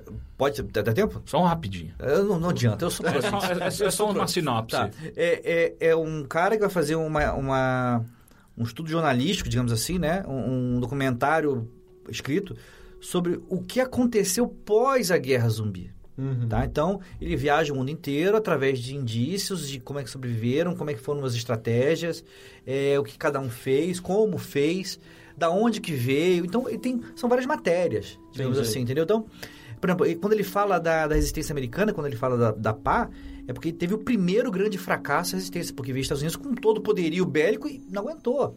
E a galera morreu. E foi uma puta desastre. E aí como é que o pessoal entendeu? É, Tem que fazer pequeno, tem que ser barato. Porque a sociedade já teve em colapso, já está em colapso. Então, a pá era perfeita, porque a pá você era uma pá que virava um machado, então você batia, ela, ela pelo ângulo, ela não grudava no cérebro, tirava e dava para também cortar a cabeça, e, enfim, várias coisas divertidas, né? Então não precisa de arma, Não. você precisa destruir a cabeça, cara. Uhum. Entendeu? Então, Mas só se for, o- se a gente Pô, der é, só- é. sorte que for o, do Romero. Porque se for ah, os zumbis do extermínio, fu- fudeu. Ou mesmo do remake do... do... Não, não, é, é, que- é, é, é, é que aquele do remake é- são os- eles não só são zumbis maratonistas, mas também super poderosos, né? Porque eles conseguem se montar até atingir alturas enormes. No remake eles não fazem isso. Tanto que eles nunca entram no shopping. Peraí, do- ah, não, você tá falando. Ah, do Dawn. né? É. É, não, que eu entendi que você tava falando do World War Z, o filme. Ah, tá. Não, o Horazia é ruim É, é demais. ridículo. Mas assim, o, o do Extermínio, pra mim, é o tipo de zumbi mais assustador que existe. Porque são os incansáveis e, e, na verdade, são os raivosos, Mas né? eles morrem de fome, né? Tem isso, pelo menos. Então... É, mas na teoria todo zumbi morre de, de fome. Nada, o, esse do Horazia, inclusive tem uma passagem lá no livro que é da menina que, que é do, do Canadá. Ah, é que eles ficam congelados e eles voltam, é verdade. E outra, você tem. As baleias foram extintas, né? Nesse processo. Porque os bichos comem qualquer coisa de carne. Então você tem agora uma crise mundial de animais. Você não tem mais animal, porque os bichos vão andando e vão comendo. Então as baleias foram extintas. Porque são grandes, vão lá os zumbis debaixo d'água, vão e comem as baleias. E comem peixe, e comem o que está na frente. Então, e assim, e a- o grande terror que ele, que ele deixa no final, do- é o último, o último texto, é você não sabe quantos mortos tem no mar. Hum. Entendeu? Porque a galera foi liberando. Agora. E tem uma série muito boa. Que... Não esquece. Para, chega. Tá bom, sim senhor. Sim, senhor. Só Agora- o nome, só o nome. É uma que passa na The Ship, se não me engano. O, o, The, não, The Stain, que é, que é do. do, do do The, The, The Strain, desculpa, The Strain, que é baseada. Ah, sim, tem um filme. Não, é uma, é uma série. É uma série. Ah, é uma série, uma é verdade. série no Netflix. baseada num, num, te- num livro do. do Guilherme Del Toro, que é de vampiros. Fuck, eu, eu amo essa série, eu tenho Então, os livros. E eu não então. tô sabendo que é baseada nela. Opa! Caralho, eu não sabia. E tá boa como. Porque o livro eu gosto muito da. Ent- Eu li os então. dois primeiros eu gostei muito. Então, ela é boa. É? Ela é boa. Porra. Mas assim. Tipo, Teixeira foi É. de um extremo pro outro agora. Então, É porque é- o primeiro livro que eu li eu- dessa série é incrível, É que bom é no- Noturno. Noturno, né? exatamente, é noturno, É né? muito legal, é E o muito que acontece? São, são vampiros que são zumbis. E tem o vampirão, vampirocão lá, que não é Aham. zumbi. Vampirocão? O vampirocão, É, né? tem uma piroca enorme. E Nossa, sai pela gato, boca ainda. nossa, é enorme. E assim, e legal que é o seguinte, é zumbi monstro, não é zumbi que brilha quando bate o sol, não é zumbi charmoso, é zumbi monstro. É tudo Nosferato, né? Eu lembrava direto do Nosferato do É. Vampire, né? Então tem coisas muito, muito boas. E claro, tem coisas que são muito fracas. Só que eles não souberam dosar coisa fraca com coisa boa. Então tá. Quando é bom é muito bom, quando é ruim é péssimo. Então, assim. Porra, eu preciso assistir essa merda agora, caralho. Três episódios agora já saíram lá fora, né? E Mas tem. No Netflix, não tem? tem na distribuição ortodoxa de conteúdo. Tá, mas acho que tem no Netflix US. US talvez tenha, é possível. Tem que ver. Enfim. Então tá, você falou bastante coisa. Eu vou falar Tá. então rapidamente pra gente não ficar aqui a noite inteira. Ah, eu vou falar primeiro de um filme que eu assisti que ele tem um começo, um começo e meio muito bom. Na verdade, ele tem um começo e fim muito bom e um meio muito enrolado. Que é o Mr. Nobody. Ah, é legal esse filme. Você assistiu? Eu- sim, sim. Você gostou? Eu gosto muito desse Mas só filme. que você não acha que o meio dele é extremamente enrolado? Hum, Eu não sei, é porque eu sinto que ele... Bom, fala o que você fala antes. Tá, é, é um filme que. Ele é muito legal. É, ele parte do princípio que os humanos pararam de morrer, eles se tor- se tornaram imortais. Só que existe o último humano mortal. Ele tem 120 anos, né? 118 anos, alguma coisa assim. Tem 120 anos e ele vai ser o último humano a morrer de uma morte natural de, de velhice. Nenhum humano ma- morre mais. E aí, é. É, é meio que fica, é, fica balanceando entre um jornalista e um médico tentando entender qual é a história desse cara, porque se perdeu a história dele. Ele não sabe, ele mesmo, a memória dele foi pro saco, ah, ou não, e aí sempre fica meio. Será que o cara, o cara tá com Alzheimer? Ou ele simplesmente é uma pessoa extremamente inteligente metafísica, ele pensa de várias maneiras diferentes e tal? Enfim, e aí fica mostrando a, a vida dele como foi ou como não foi. Que aí fica estranho o filme. Porque ele mostra. é, é, Ele parte do pressuposto que existem várias realidades. Tanto que, ah, em algum momento, é, no passado dele, ele aparece como se fosse um cientista ou até um documentarista sobre ciência que mostra esse tipo de, de- de nove diferentes dimensões do mundo e tal. Então ele. Ele é um filme muito gostoso de assistir, só que eu acho que ele fica muito lerdo no É. meio. É que assim, é é que é engraçado até definir esse enquadramento que ele tem de ser o último humano vivo, porque ele é tão picotado dentro dos seus quadros que esse enquadramento não tem uma relevância tão grande Ah. na história toda, né? É mesmo porque E- quando, quando acontece o fim, você já não tá mais lá, tipo, é esse mesmo. E, e eu acho que o lance é mais, mais do que realidades paralelas, são, é a mesma realidade em escolhas diferentes que ele teria seguido no decorrer É, mas só que daí vida. ele no final ele mostra realidades paralelas, né? Porque ele, em nenhum momento ele fala qual que aconteceu de verdade. Tanto que é um problema do, do, do jornalista, tipo, mas o que aconteceu de Ele verdade? Ele, todas. E nenhuma. Exato, Ah, então. E, é isso que é E ao mesmo tempo. É, é o interessante é um, um garoto desafiado com uma escolha pra qual ele não tinha Preparado. o caminho certo, ele escolhe ambas. É, e sim. aí o filme é meio... Porque ele E no final, nenhuma. E, ou, ou meio que a alma que ele percebe, então, que é que ele mais gosta. Eu não sei. E o que eu sinto mais desse filme é que,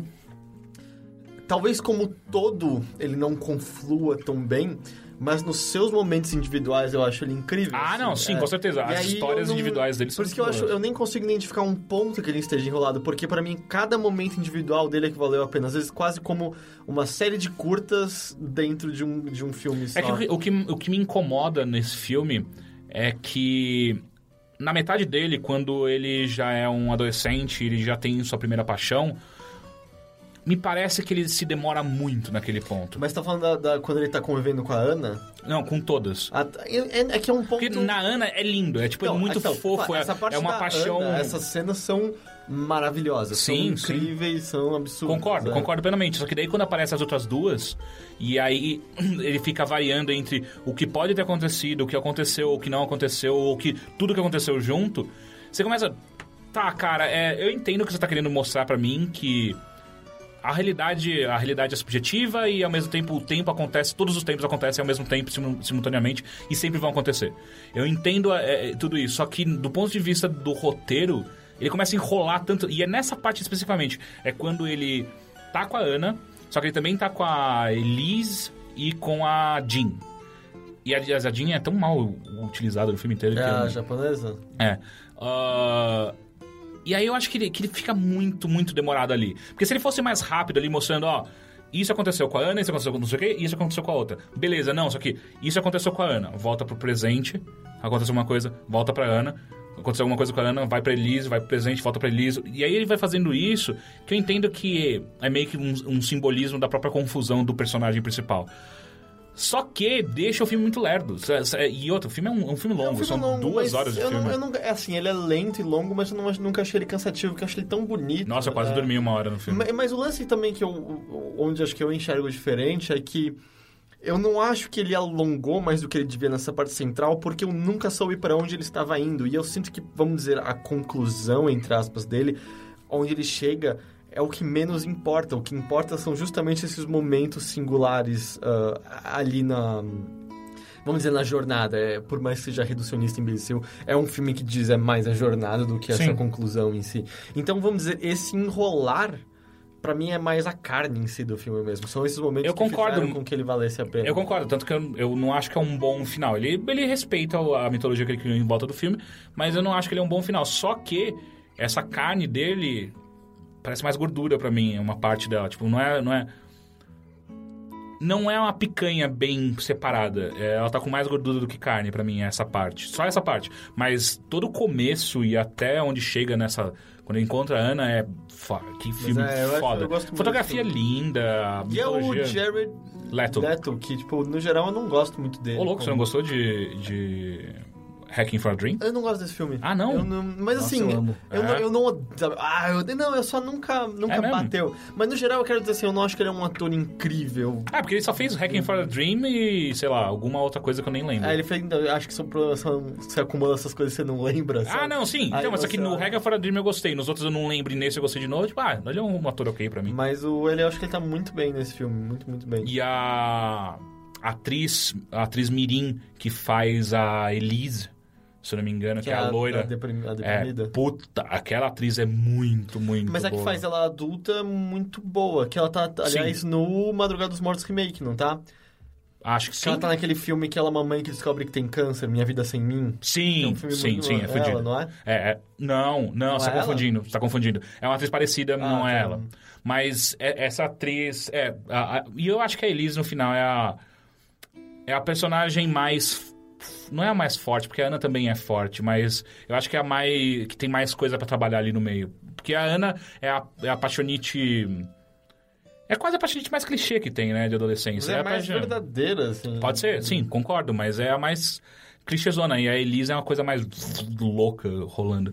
Enfim, Mr. Nobody uh, eu assisti no Netflix americano. É, eu gosto muito desse filme. Eu gostei também, a trilha sonora dele é muito boa. Sabe que foi um filme, se eu não me engano, que nunca teve uma distribuição brasileira própria. Eu acho Ah, que ele é? nunca chegou a aparecer no cinema. Não, aqui, não apareceu no cinema, com certeza. Mas ele acabou sendo meio que um cult hit estilo Donnie Darko, sabe? Em certos círculos. Uhum. É, foi meio que esse caminho que ele seguiu aqui. Legal. Por isso que é um filme esquisito que se conversa sobre, não é...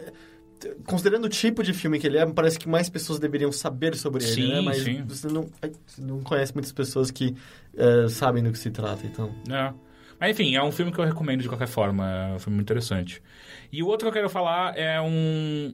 É um, é um, é um documentário do Hugh Laurie ah, pra, que, que ele fez chama Down by the River.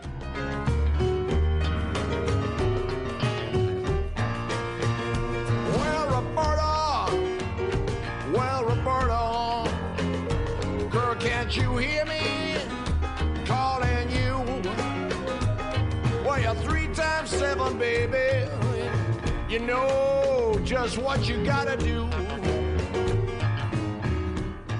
Que é. É meio assim. O Hugh Laurie é um, é um ator que eu gosto muito, muito, muito. Ele faz o Dr. House no, na série Dr. House.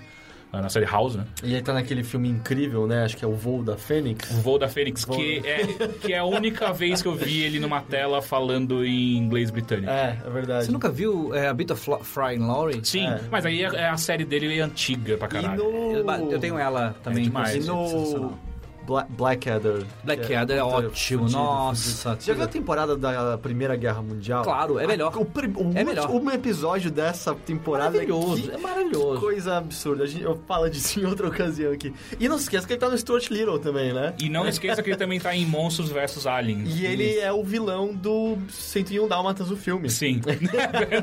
é, e o- é engraçado como o Hugh Laurie, ele sempre teve muito presente, né? Em tudo, tudo que acontece. E, e, ao mesmo tempo não, né? Ele estourou com House. mesmo. Então, é que eu acho que todas as coisas zoadas foi ele meio que usando garras pra chegar nos Estados Unidos, que provavelmente o barrava, em particular esse inglês. Né? É. Ele... É, tanto que House, ele, ele fala como se fosse um americano, né? É, ele não tem sotaque. Não. House, né? É engraçado que eu assisti uma, uma entrevista dele uma vez no Letterman e o, e o Letterman vira pra ele e pergunta: Mas como que você fala, tipo, tão normalmente é, é, em americano, é, Sotaque americano. sem sotaque britânico nenhum? Ele.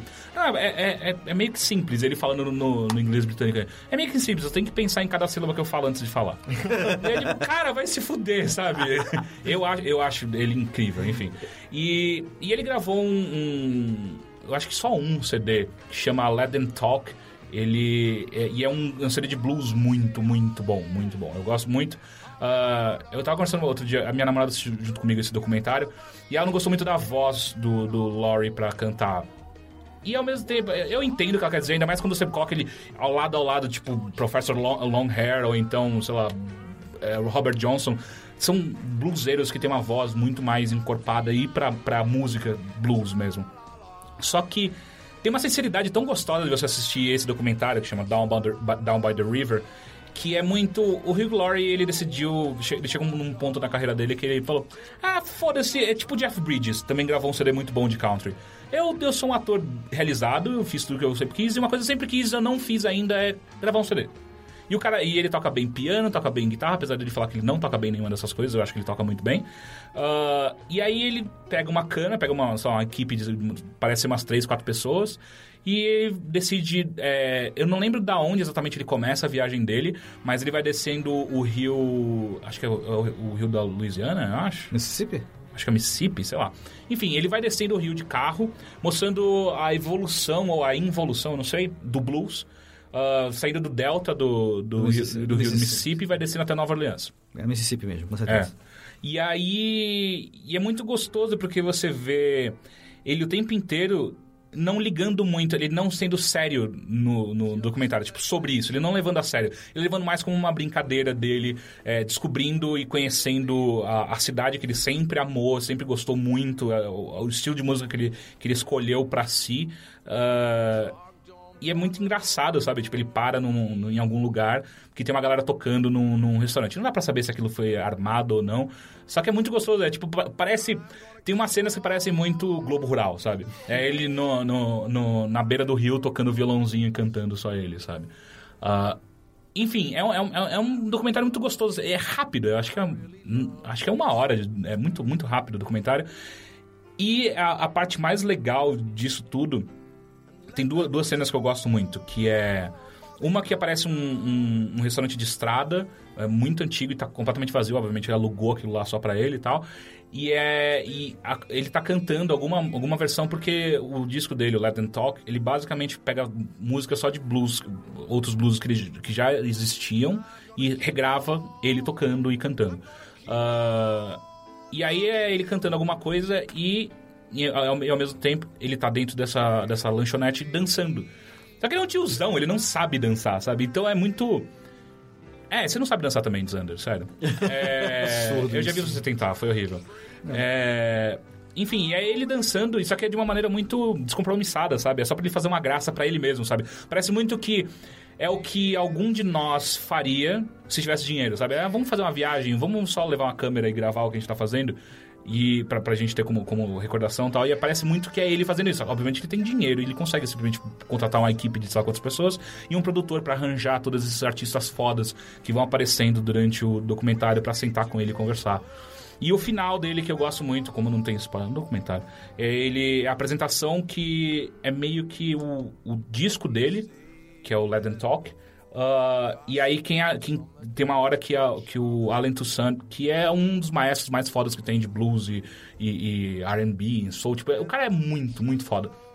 E ele consegue ach- pegar o Alan Toussaint pra ser o maestro de uma das músicas que ele vai tocar lá no, no, no show que ele dá no final do, do documentário. E é muito legal, é muito bonitinho quando ele vira e...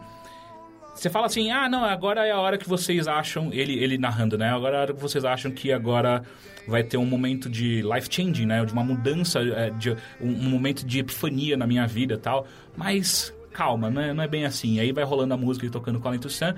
E aí quando acaba, rolam os aplausos. E aí ele narrando. Agora, para, para, para, para. Daí para o frame. E aí ele... Agora, agora, e, e agora sim, talvez seja o melhor momento da minha vida. E isso tá acontecendo agora. E aí a, a imagem vai escurecendo, daí fica só o Alan Toussaint ah, aparecendo. E, ele, e o Alan Toussaint com o maestro e o Hugh Laurie no piano. E aí aparece o Alan Toussaint apontando pro Hugh Laurie e ele fala: Tá vendo? O Alan Toussaint, um dos caras mais fodas que existem, falando que eu mandei bem. Essa, esse é o melhor momento da minha vida. Esse, ah, caralho, que coisa foda, sabe? E é. E aí, e aí junta uma, uma série de coisas, né? Tipo, eu gosto muito de Laurie e eu gosto muito de blues. E aí, cara, esse documentário é muito.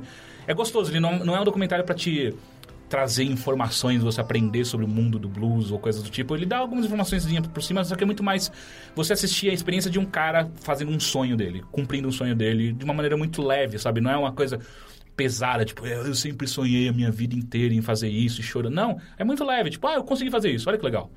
E eu acho que é um documentário que você pode assistir, tá no Netflix brasileiro Mas mesmo. perguntar, tá no brasileiro? Tá. Como é o nome mesmo? É Down by the River. É Laurie Down by the River. Ah, tá no, no brasileiro e eu total recomendo. É muito, muito gostosinho. É rápido de assistir. Você vai, e aí você vai conhecer o Hugh Laurie cantando, que é muito estranho, porque ele é britânico. E por mais que o House ele fale em americano sem sotaque algum, tal, norte-americano, ah, nesse, ele, eu- quando ele canta, ele também não usa o sotaque britânico dele. É até engraçado. Acho que ele, ele pegou muito do, dos blues que ele sempre escutou e acaba usando isso na hora de cantar. É bem, bem gostoso. Do what you have to do. Guess I'm a fool falling in love with you.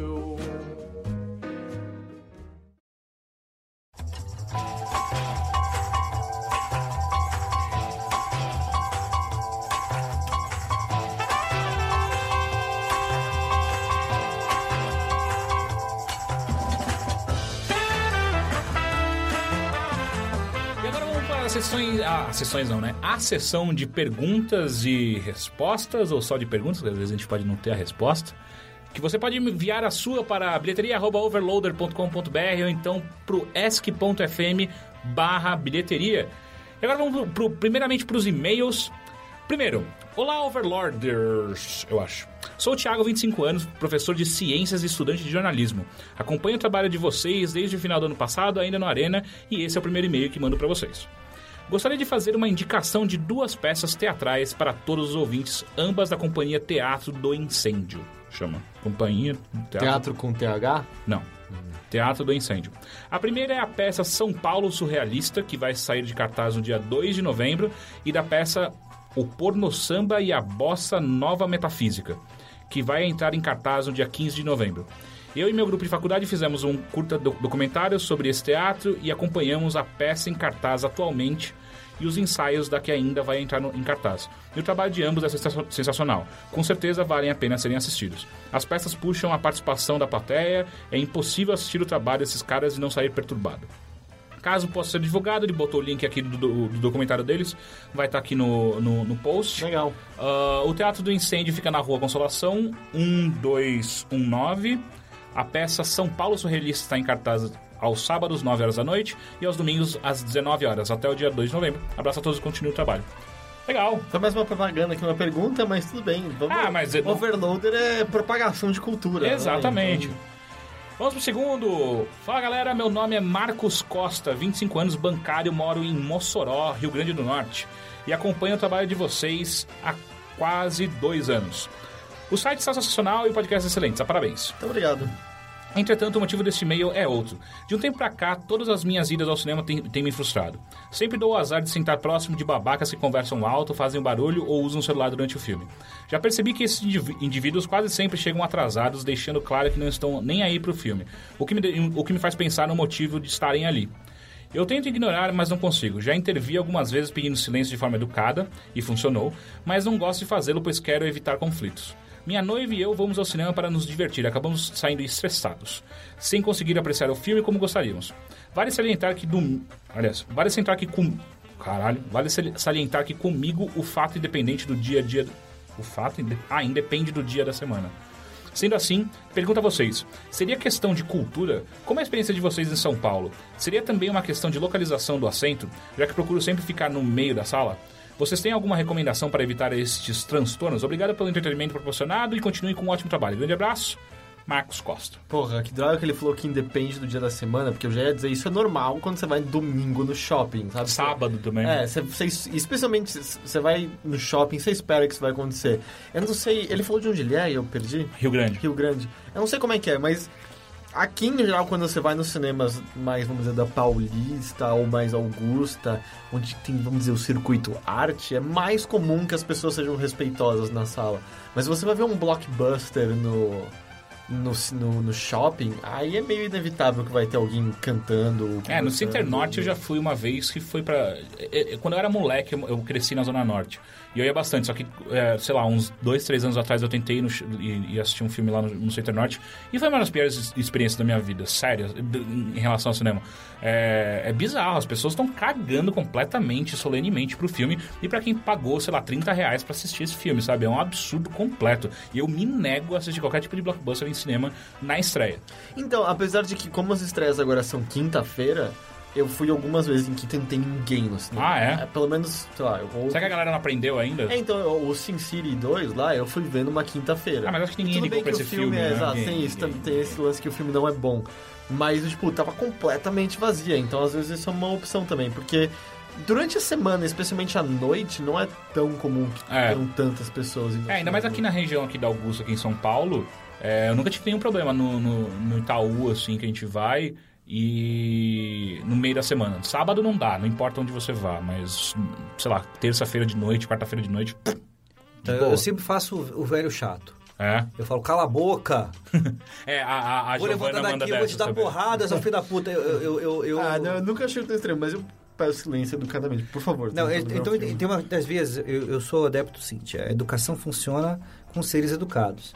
né? Eu parto do pressuposto que tem um comportamento de boçal no cinema, não é educado. Então eu já passo pra ignorância. Ou então eu levanto, vou falar com uma bandeirinha e falo assim, tem um merda ali falando merda, né? Ah, os caras tiram ou fazem alguma coisa a respeito? Não, é, quando não fazem nada, eu quero meu dinheiro de volta. Não, mas eu já tive situações em que tiraram pessoas do cinema. Ah. Mas é porque, tipo, sabe, os caras tão, foram pra sala de cinema ficar conversando. Eles é, eu era adolescente, provavelmente eram outros adolescentes que, muito malandros, botaram vodka no copo do Ah, McDonald's, é. sabe? E acharam caralho. Ah, eu já fiz isso, mas eu nunca fui filha da puta de ficar falando merda no cinema, saca?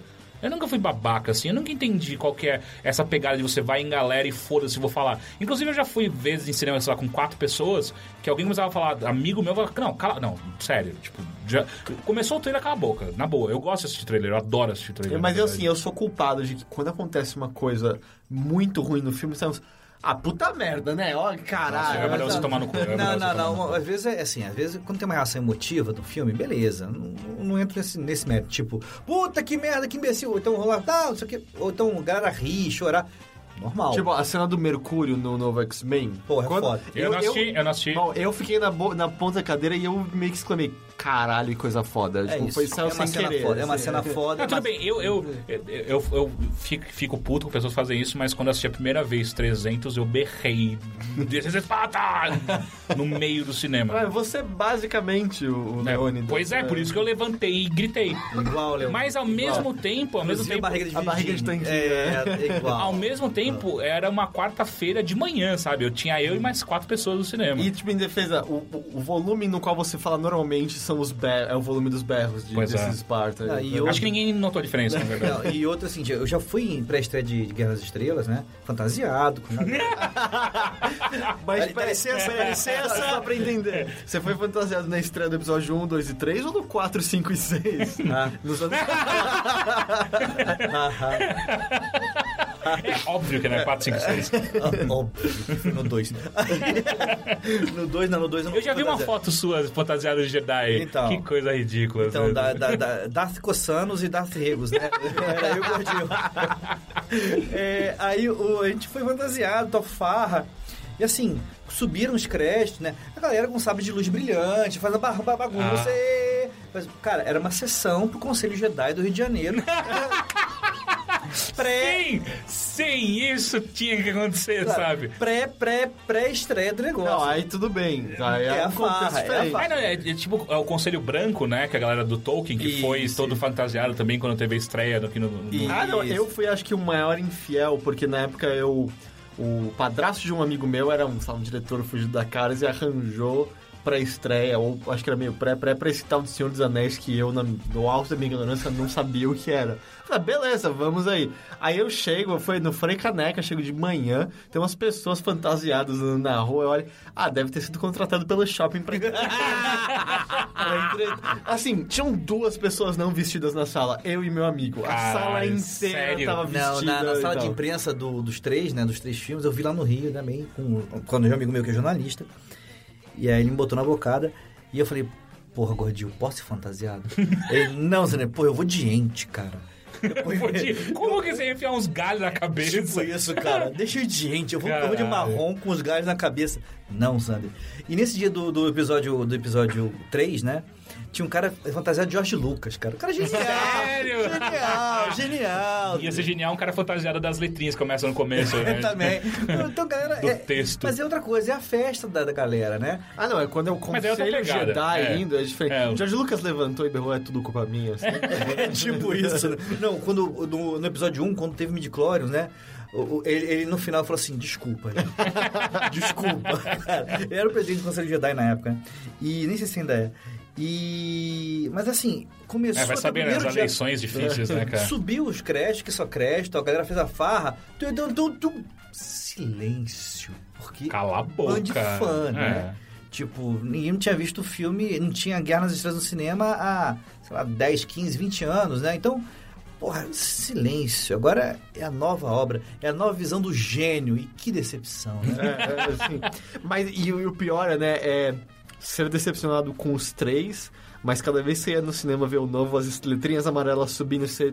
Dessa vez vai ser bom. Dessa vez vai dar certo. E no próximo? Eu tô esperançoso pra caralho pro próximo. O próximo não tem como ser ruim, cara. É o J.J. Abrams.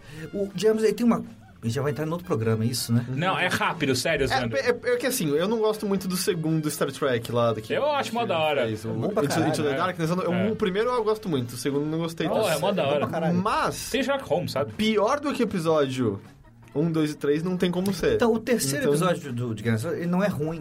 É que ele é inferior aos outros. Não, e... é- então, olha só, ele é fraco.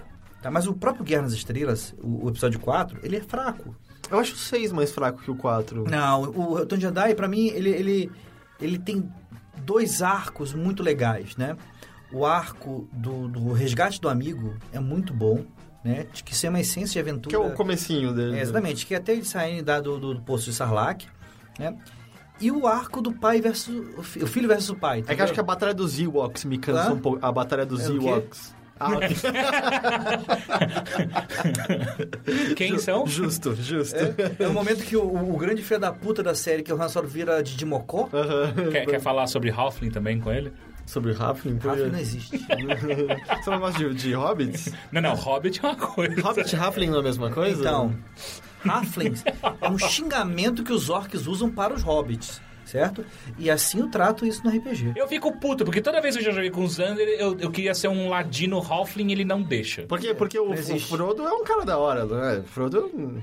Ele que destrói o anel, porra. Ele. Hein? Ele que destrói o anel, ele vai e consegue. Ele, Ele não, ele- não, olha só, ele não destrói o anel. Tá bom, o dedo cortado dele cai junto com o Smeagol. ele é o que sacrifica o dedo pro Smeagol matar. Olha só, o Frodo é um merda. Tá? ok. Ele é escolhido porque ele não tem ambição, porque ele não sabe do que ele tá carregando, porque ele não sabe o que fazer e ele confia É fielmente no velho. É verdade, no livro, No passam, no livro passam vários anos, né, dele com o São anel. vários É anos que no filme que é direto um atrás do outro, mas no livro ele vira um, um cara gordinho com o anel É de um boa. cara gordinho com anel que quer fazer seis refeições por dia. Eu entendo. Você pode culpá-lo, exato. Não, eu entendo, mas por que, que ele é escolhido por carregar o anel? Porque é uma criatura mais sem ambição. Eu talvez esteja me baseando nos filmes em que tem aquela, aquele momento estoico dele falando, tipo, I'll take it. E aí todo mundo faz aquele silêncio. E aí o Gandalf, o Ian McKellen faz aquela cara, tipo, que ele consegue, tipo, passar tanta emoção só com um silêncio baixando a cara. Eu talvez esteja me baseando no filme, não que é no muito livro. melhor do que qualquer livro, né? Puta que pariu, que livros chatos. Eu detesto os livros do Senhor dos Anéis. Eu jurava que se eu falasse isso, você ia... Ah, não. O Hobbit é um bom livro. Os outros livros são regulares, tem coisas muito boas, tem coisas bem fracas. Mas O Senhor dos Anéis é um, é um erro literário. Né? É um outro tópico. É um outro tópico. É assim, só pra concordar, eu, eu concordo que, que é um livro lerdo É, demais. é, é um livro muito cansativo. Tem, tem, tem horas- Tom Bombadil, Só, cara. ó, é, então, Tom Bombadil é, fode a porra toda, tanto que quando anunciaram o filme eu falei, meu Deus, se eles inventarem o Tom Bombadil, Não, fudeu. e aí tinha aquelas pessoas que ficavam putas, porra, eles não botaram no filme. E Vai você- tomar no cu, ainda não bem. faz diferença nenhuma no É. livro. Nenhuma. E o pior de tudo é que o livro passa todo aquele início tentando explicar que o anel é uma coisa foda, e aí o Tom Bombadil, tipo, nas primeiras páginas coloca e não acontece nada. Tipo, imediatamente ele se encontra uma figura mitológica que é meio mais forte que o anel, ou mais antiga, e, tipo, descaracteriza o que eles fizeram do anel Isso até em Galadriel, que foi a primeira pessoa a ver o primeiro sol nascer. Ou seja, é a criatura mais... Dominada completamente. Tipo, eu vou ficar poderosa e vou É. ficar poderosa, absoluta e colocada e vou brilhar e dar beijo pras amigas. entendeu? e, e depois, não, agora eu vou diminuir e se aparecerem... pa- Ah, mas... Ó, mas só pra voltar, cinema cagado, eu já peguei até é, é, é, sessão de cinema, tipo, cult com babaca falando, sabe? Não é, não é, é, é aquele negócio, não é nem... Não é nem sessão, não é dia, não é tipo de filme. É Você tá sorte. fodido, é. Você tá com uma má sorte filha da puta, sabe? Porra, lembra daqueles noitões que o Belas Artes tinha, que era sexta pra sábado, três filmes seguidos? Era muito normal a galera bêbada dormir e começar a roncar no meio dos negócios. Que era uma noite longa, né? É, não tem jeito. Vamos lá então agora para duas perguntas no ask.fm barra bilheteria. Ah, primeira, caras, finalmente comecei a assistir Doctor Who e agora só faço isso em minhas horas vagas. Ah, posso falar? Últimos dois episódios estão incríveis. Tá. Pelo que pesquisei, existem livros relacionados ao seriado. Vocês saberiam me dizer se vale a pena ir atrás? Ah, eu não tenho a menor... eu, eu não gosto muito de ler novelização de coisas de cinema Tem e uma jogos. do, do Douglas Adams.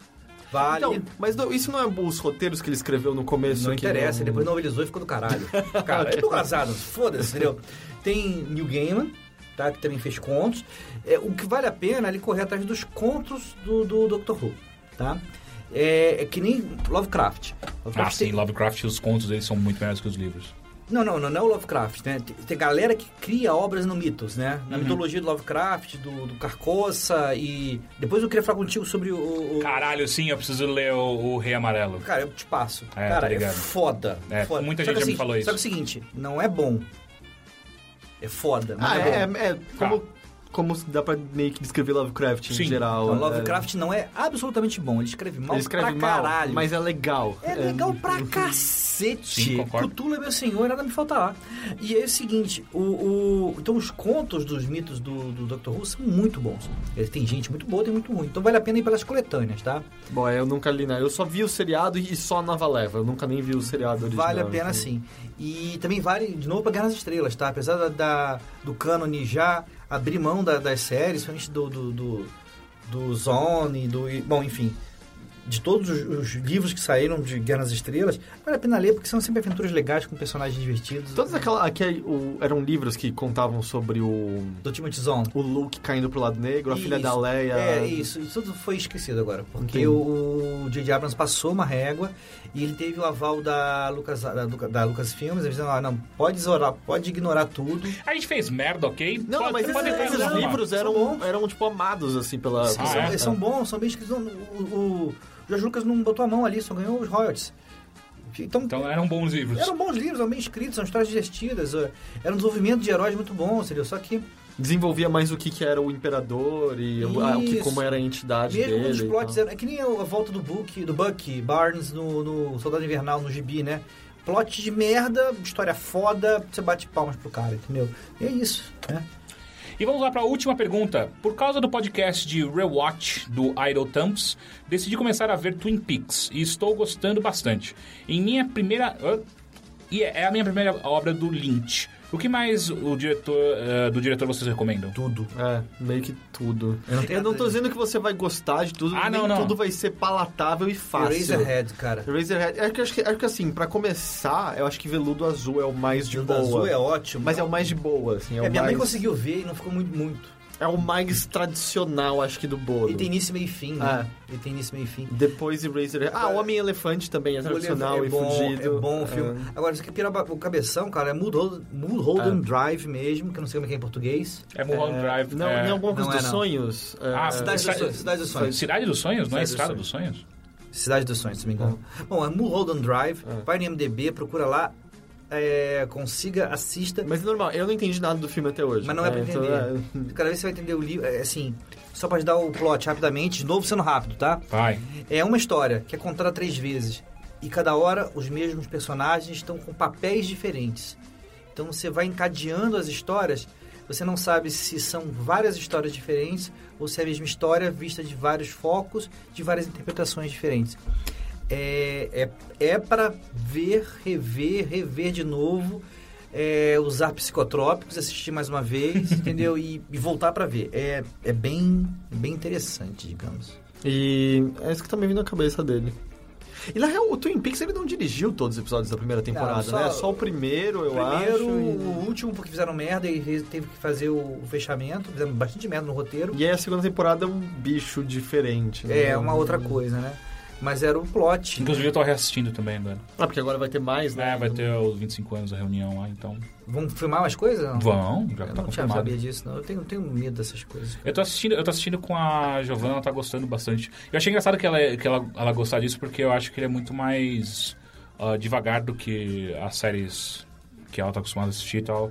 E eu mesmo, a primeira vez que eu assisti Twin Peaks, é, no meio da primeira temporada, eu já morria de sono, sabe? De meio preguiça. né? A gente era bem pequeno quando estreou, né? Mas Twin Peaks... Não, não, mas a, a primeira vez que eu assisti tudo, eu tinha, sei lá, uns 20 anos por aí, Ah, quando tá. eu comprei o box. É, Eu, eu assistia quando a Globo passava de noite depois do Fantástico, picotado né, por cima, né? Mega cortado, não entendia nada. Aí depois saiu em VHS. Aí eu fui pegando as caixas. VHS. Em Aí. Betamax. Betamax a gente teve, Betamax. Muita A gente teve isso aí também. Eu vi muita coisa do Betamax em Super 8 também. É, aí, eu- aí eu troquei Super tudo... 8 aí eu troquei não tudo... fode, cara. Eu tinha, eu tinha uma filmadora de Super 8, uma projetora. Puta que e eu vi pariu. muito filme pornô sueco. Mas ele trocou tudo pra um Laserdisc. Laserdisc que eu tinha. Você teve o Laserdisc? Eu tinha- Eu assisti um filme em Laserdisc, que foi o Michael Jackson. Não, eu comprei o Laserdisc por um motivo. Ah. É a única versão digital que tinha da obra de Guerra nas Estrelas original era em Laserdisc. Então, sim, as edições só tinha com uma remasterização de cores, né? Até ho- é muito engraçado como hoje em dia é, me- é chato encontrar essa versão original numa boa Você qualidade. não acha, tipo, você não acha. E aí, tipo, eu, dete- eu me recuso a comprar os Blu-rays, porque eu detesto as coisas feitas ao Blu-ray. Eu detesto o, as- desde as pedras a mais que ele colocou, até os, é, até os efeitos especiais, até a porra do Han não atirou antes, sabe? Então, o, o- me incomoda o Guerra nas Estrelas. Tá? Ele é o, o- tudo que o Jorge Lucas botou a mão ali para fazer me incomoda muito. Mas o tratamento de cor, tá, que ele faz em, em todos eles dá um boost fudido, né? tipo, o- isso e tirar aquelas linhas pretas, por exemplo, das naves no, Por no exemplo, episódio 5. por exemplo. Mas, é, tipo, hoje em dia o efeito especial do, do, do Jabba na, na cena da nave Ah, é terrível. Envelheceu muito, e aí tem É. aquela deslizada pra cima do Han Solo Pra atrás quê? dele. É, É, ah. muito feio e nunca precisou, porque o legal era você não saber o que, que era o Jabba. o Não, e, É. e aquela cena é a cena bom. do grido. Né, A fala do Han Solo ali é a mesma fala dele que faz com o grido. Mas sabe lá. que o Jabba é, né? Mr. Loverman, Jabba. Jabba. E, mas E aí assim, tem a desviadinha de cabeça ridícula do Han é, Solo. é, é, isso é muito ruim. Tá tendo um boato que a- vai ter mais uma versão. Óbvio, vai ter mais É, uma agora que a versão. Disney tá, né? no- Isso, e vai ser o novo Blu-ray, novo edição de mídia morta é, do Guerra das vai ter os originais remasterizados, Remasteriz- mas como foram no ar. Então você para poder Ah, dar que um- legal. Não, aí eu sei, eu comprei o Blu-ray, comprei. Né, eu comprei porque eu comprei. Tá lá. Comprou porque você tem uma coleção de dragões em miniatura. É, Que nem são tão pequenos assim. Não são pequenos, são bem grandes aqueles dragões. É, não sei. Tem várias são as coisinhas que me incomodam, sabe? Dele não ter oferecido a versão original junto. É, tipo, isso me incomoda tem que ter, também. Tipo, ter trocado o espírito, os espíritos do final do episódio 6, Mas, botado... por exemplo, o episódio 6 não me incomoda tanto, as mexidas. Tirando botar o idiota do... do, do... Jar Jar Binks berrando no final? Me sofri! eu nunca me incomodei com o Binks. Ah, eu odeio É, eu também, eu também não entendo o ódio do Ele é chato, ele é chato, mas ele é chato como C3PO. Não, C3PO pelo menos tinha personalidade. O Jar Jar Binks é tipo... Mr. Tam. É, é, é verdade, o C3PO tem é carisma, tá? O, C3PO o, Jar Jar Binks é um desengonçado. E tem, tem os, os ensaios sobre como ele é racista, na verdade, né? cacete, né? não, pra cacete. É, se você pegar, tem um, um trabalho que eu fiz pra faculdade sobre quadrinhos e sociologia, eu analisei o Tintim, Uhum. toda a obra do Tintim, né? E, É racista pra caralho, sim. Amigo, Sim, sim, sim. sim. aquilo é um gibi racista. Aliás, tem aquele documentário Tintin e Eu, é, Tantan Moá, é sobre o RG e sobre, por exemplo, quando ele teve que fazer o do Tintin na China, tiveram que trazer um cara da China pra conversar com ele pra deixar a história menos racista e acaba... Não virou exatamente uma história de amor, mas o RG acabou tendo um, meio que uma paixão por esse cara e aí a mídia criou um relacionamento bizarro entre os dois. É uma história muito louca por trás, mas tinha justo como a base foi essa, deixar um pouco menos racista, porque o... Mas o EG, ele, ele, na verdade, ele não era racista, racista. Tipo, ah, nós somos Não, era racistas. produto Não, da... ele é racista da- pelo mesmo motivo que o meu avô é racista. Ele É produto da época Ele dele. trabalhava com arquétipo, né? Então é. Pô, Não, Corinthians não, não fede. que seja pra, pra, Não. pra diminuir, né? pra Não, mas desculpar eu acho que cara. é que nem o disclaimer no começo da Warner, é do tipo, a gente não esconde, porque esconder seria fingir que esse racismo não existia na época. É né? exatamente isso, entendeu? Mas e é engraçado no, no comentário, uma das coisas interessantes, ele pega os dois quadrinhos, tipo, não, tipo, literalmente, os quadrinhos que ele fez que ele considera perfeitos, assim, tipo, que ele vê a movimentação e esse triângulo aqui e tal, é muito da hora. Um tá no do, do Tibete e o outro Pô, do tá... Tibete é incrível. Eu, eu li na, na minha na biblioteca da- do meu primeiro colégio. Eu lembro É, do... então, ele fez o Tibete na época que ele tava mais deprimido de todos. Lembra qual era a história do Tibete? Não. Ele tá indo atrás daquele amiguinho dele, a, a cri- criancinha, Ah, sim, que parece... Ele, que foi raptada pelo Abominável Homem das ele- Neves. É, e, e aquela, aquele criancinha, ele lembra o personagem... Eu posso estar viajando, mas lembra o personagem do... da- do, do- como é que é? Aquele, a- Johnny Quest? Johnny Quest. É, mais ou menos. É, eu não não sei é? se ele era indiano e tal. No Johnny Quest, sim, digo, do Tintin. Mas aí toda a análise é que quando ele escreveu o Tibete era porque ele tava mais deprimido de todas e ele tava procurando esse chinês que veio ajudar ele. Ah. E a representação seria esse garoto. E o outro quadrinho perfeito, eu acho que tá no Rakan o Terrível, se eu não me engano, que é quando eles estão puxando o barco na praia. E aí tem, eu acho que um personagem no fundo puxando o barco, um saindo e o Capitão Haddock já na frente. Então ele fala, ó, você entende a movimentação inteira dele saindo do barco sem que precisando só de um quadrinho. É muito da hora. O EG era genial. É genial. Apesar de racista. Mas é, Tintin é fudido, Tintin é Tintin é muito bom. Tintin é muito bom. É isso. Como a gente chegou nisso? É, eu não sei, é, esse podcast foi longe. Fazia tempo que a gente não fazia um podcast assim, cara. Obrigado, Zander. Sou eu que falo muito, sou eu que falo muito. E esse foi o Bilheteria, é o 5 ou é 6? Eu nunca Sei, lembro. acho que é o seis, é o É o seis. 6. Bilheteria número 6, toda segunda-feira, aliás, toda terça-feira, segunda-feira a gente grava. Toda terça-feira no Overloader. E você pode novamente enviar o seu- sua- suas sugestões e perguntas pro bilheteria.overloader.com.br ou então pro ask.fm barra overloader. Ou barra bilheteria, filha da puta. É, nós Não é fazemos parte... bilheteria, filha da puta, é só bilheteria. Mas bilheteria às vezes pode ser filha da puta. É, nós, é, isso aqui não. O podcast ele faz parte do site overloader.com.br. Acesse lá porque nós falamos muito mais de videogame do que de cultura em geral. É. Mas é legal. E tem também o nosso, nosso podcast, o Pod Irmão. Pode ser? Pode, Pode. Irmão? O Mother Por Chief. que não pode irmã? Eu acho que o Mothership é mulher, viu? É, pode ser, porque ela é uma mãe também, É, né? exato. É a Pod Irmã nossa, que é o Mother Chip, que você também escuta no nosso feed do Overloader. E é isso. E é isso. Até a semana que vem. Até. Aê! Ê, Valeu, gente. Obrigado. Mr. Sandman, bring me a dream.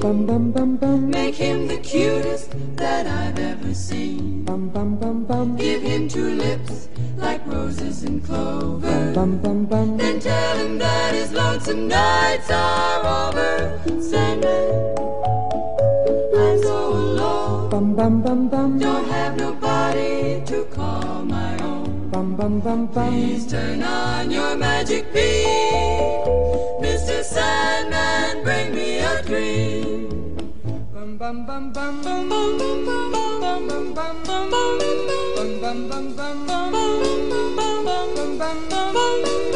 Mr. Sandman, bring me a dream. Make him the cutest that I've ever seen. Give him the word that I'm not a rover. Then tell him that his lonesome nights are over. Sandman, I'm so alone. Don't have nobody to call my own. Please turn on your magic beam. Oh, Mr. Sandman, bring me a dream. Bum bum bum bum bum bum bum bum bum bum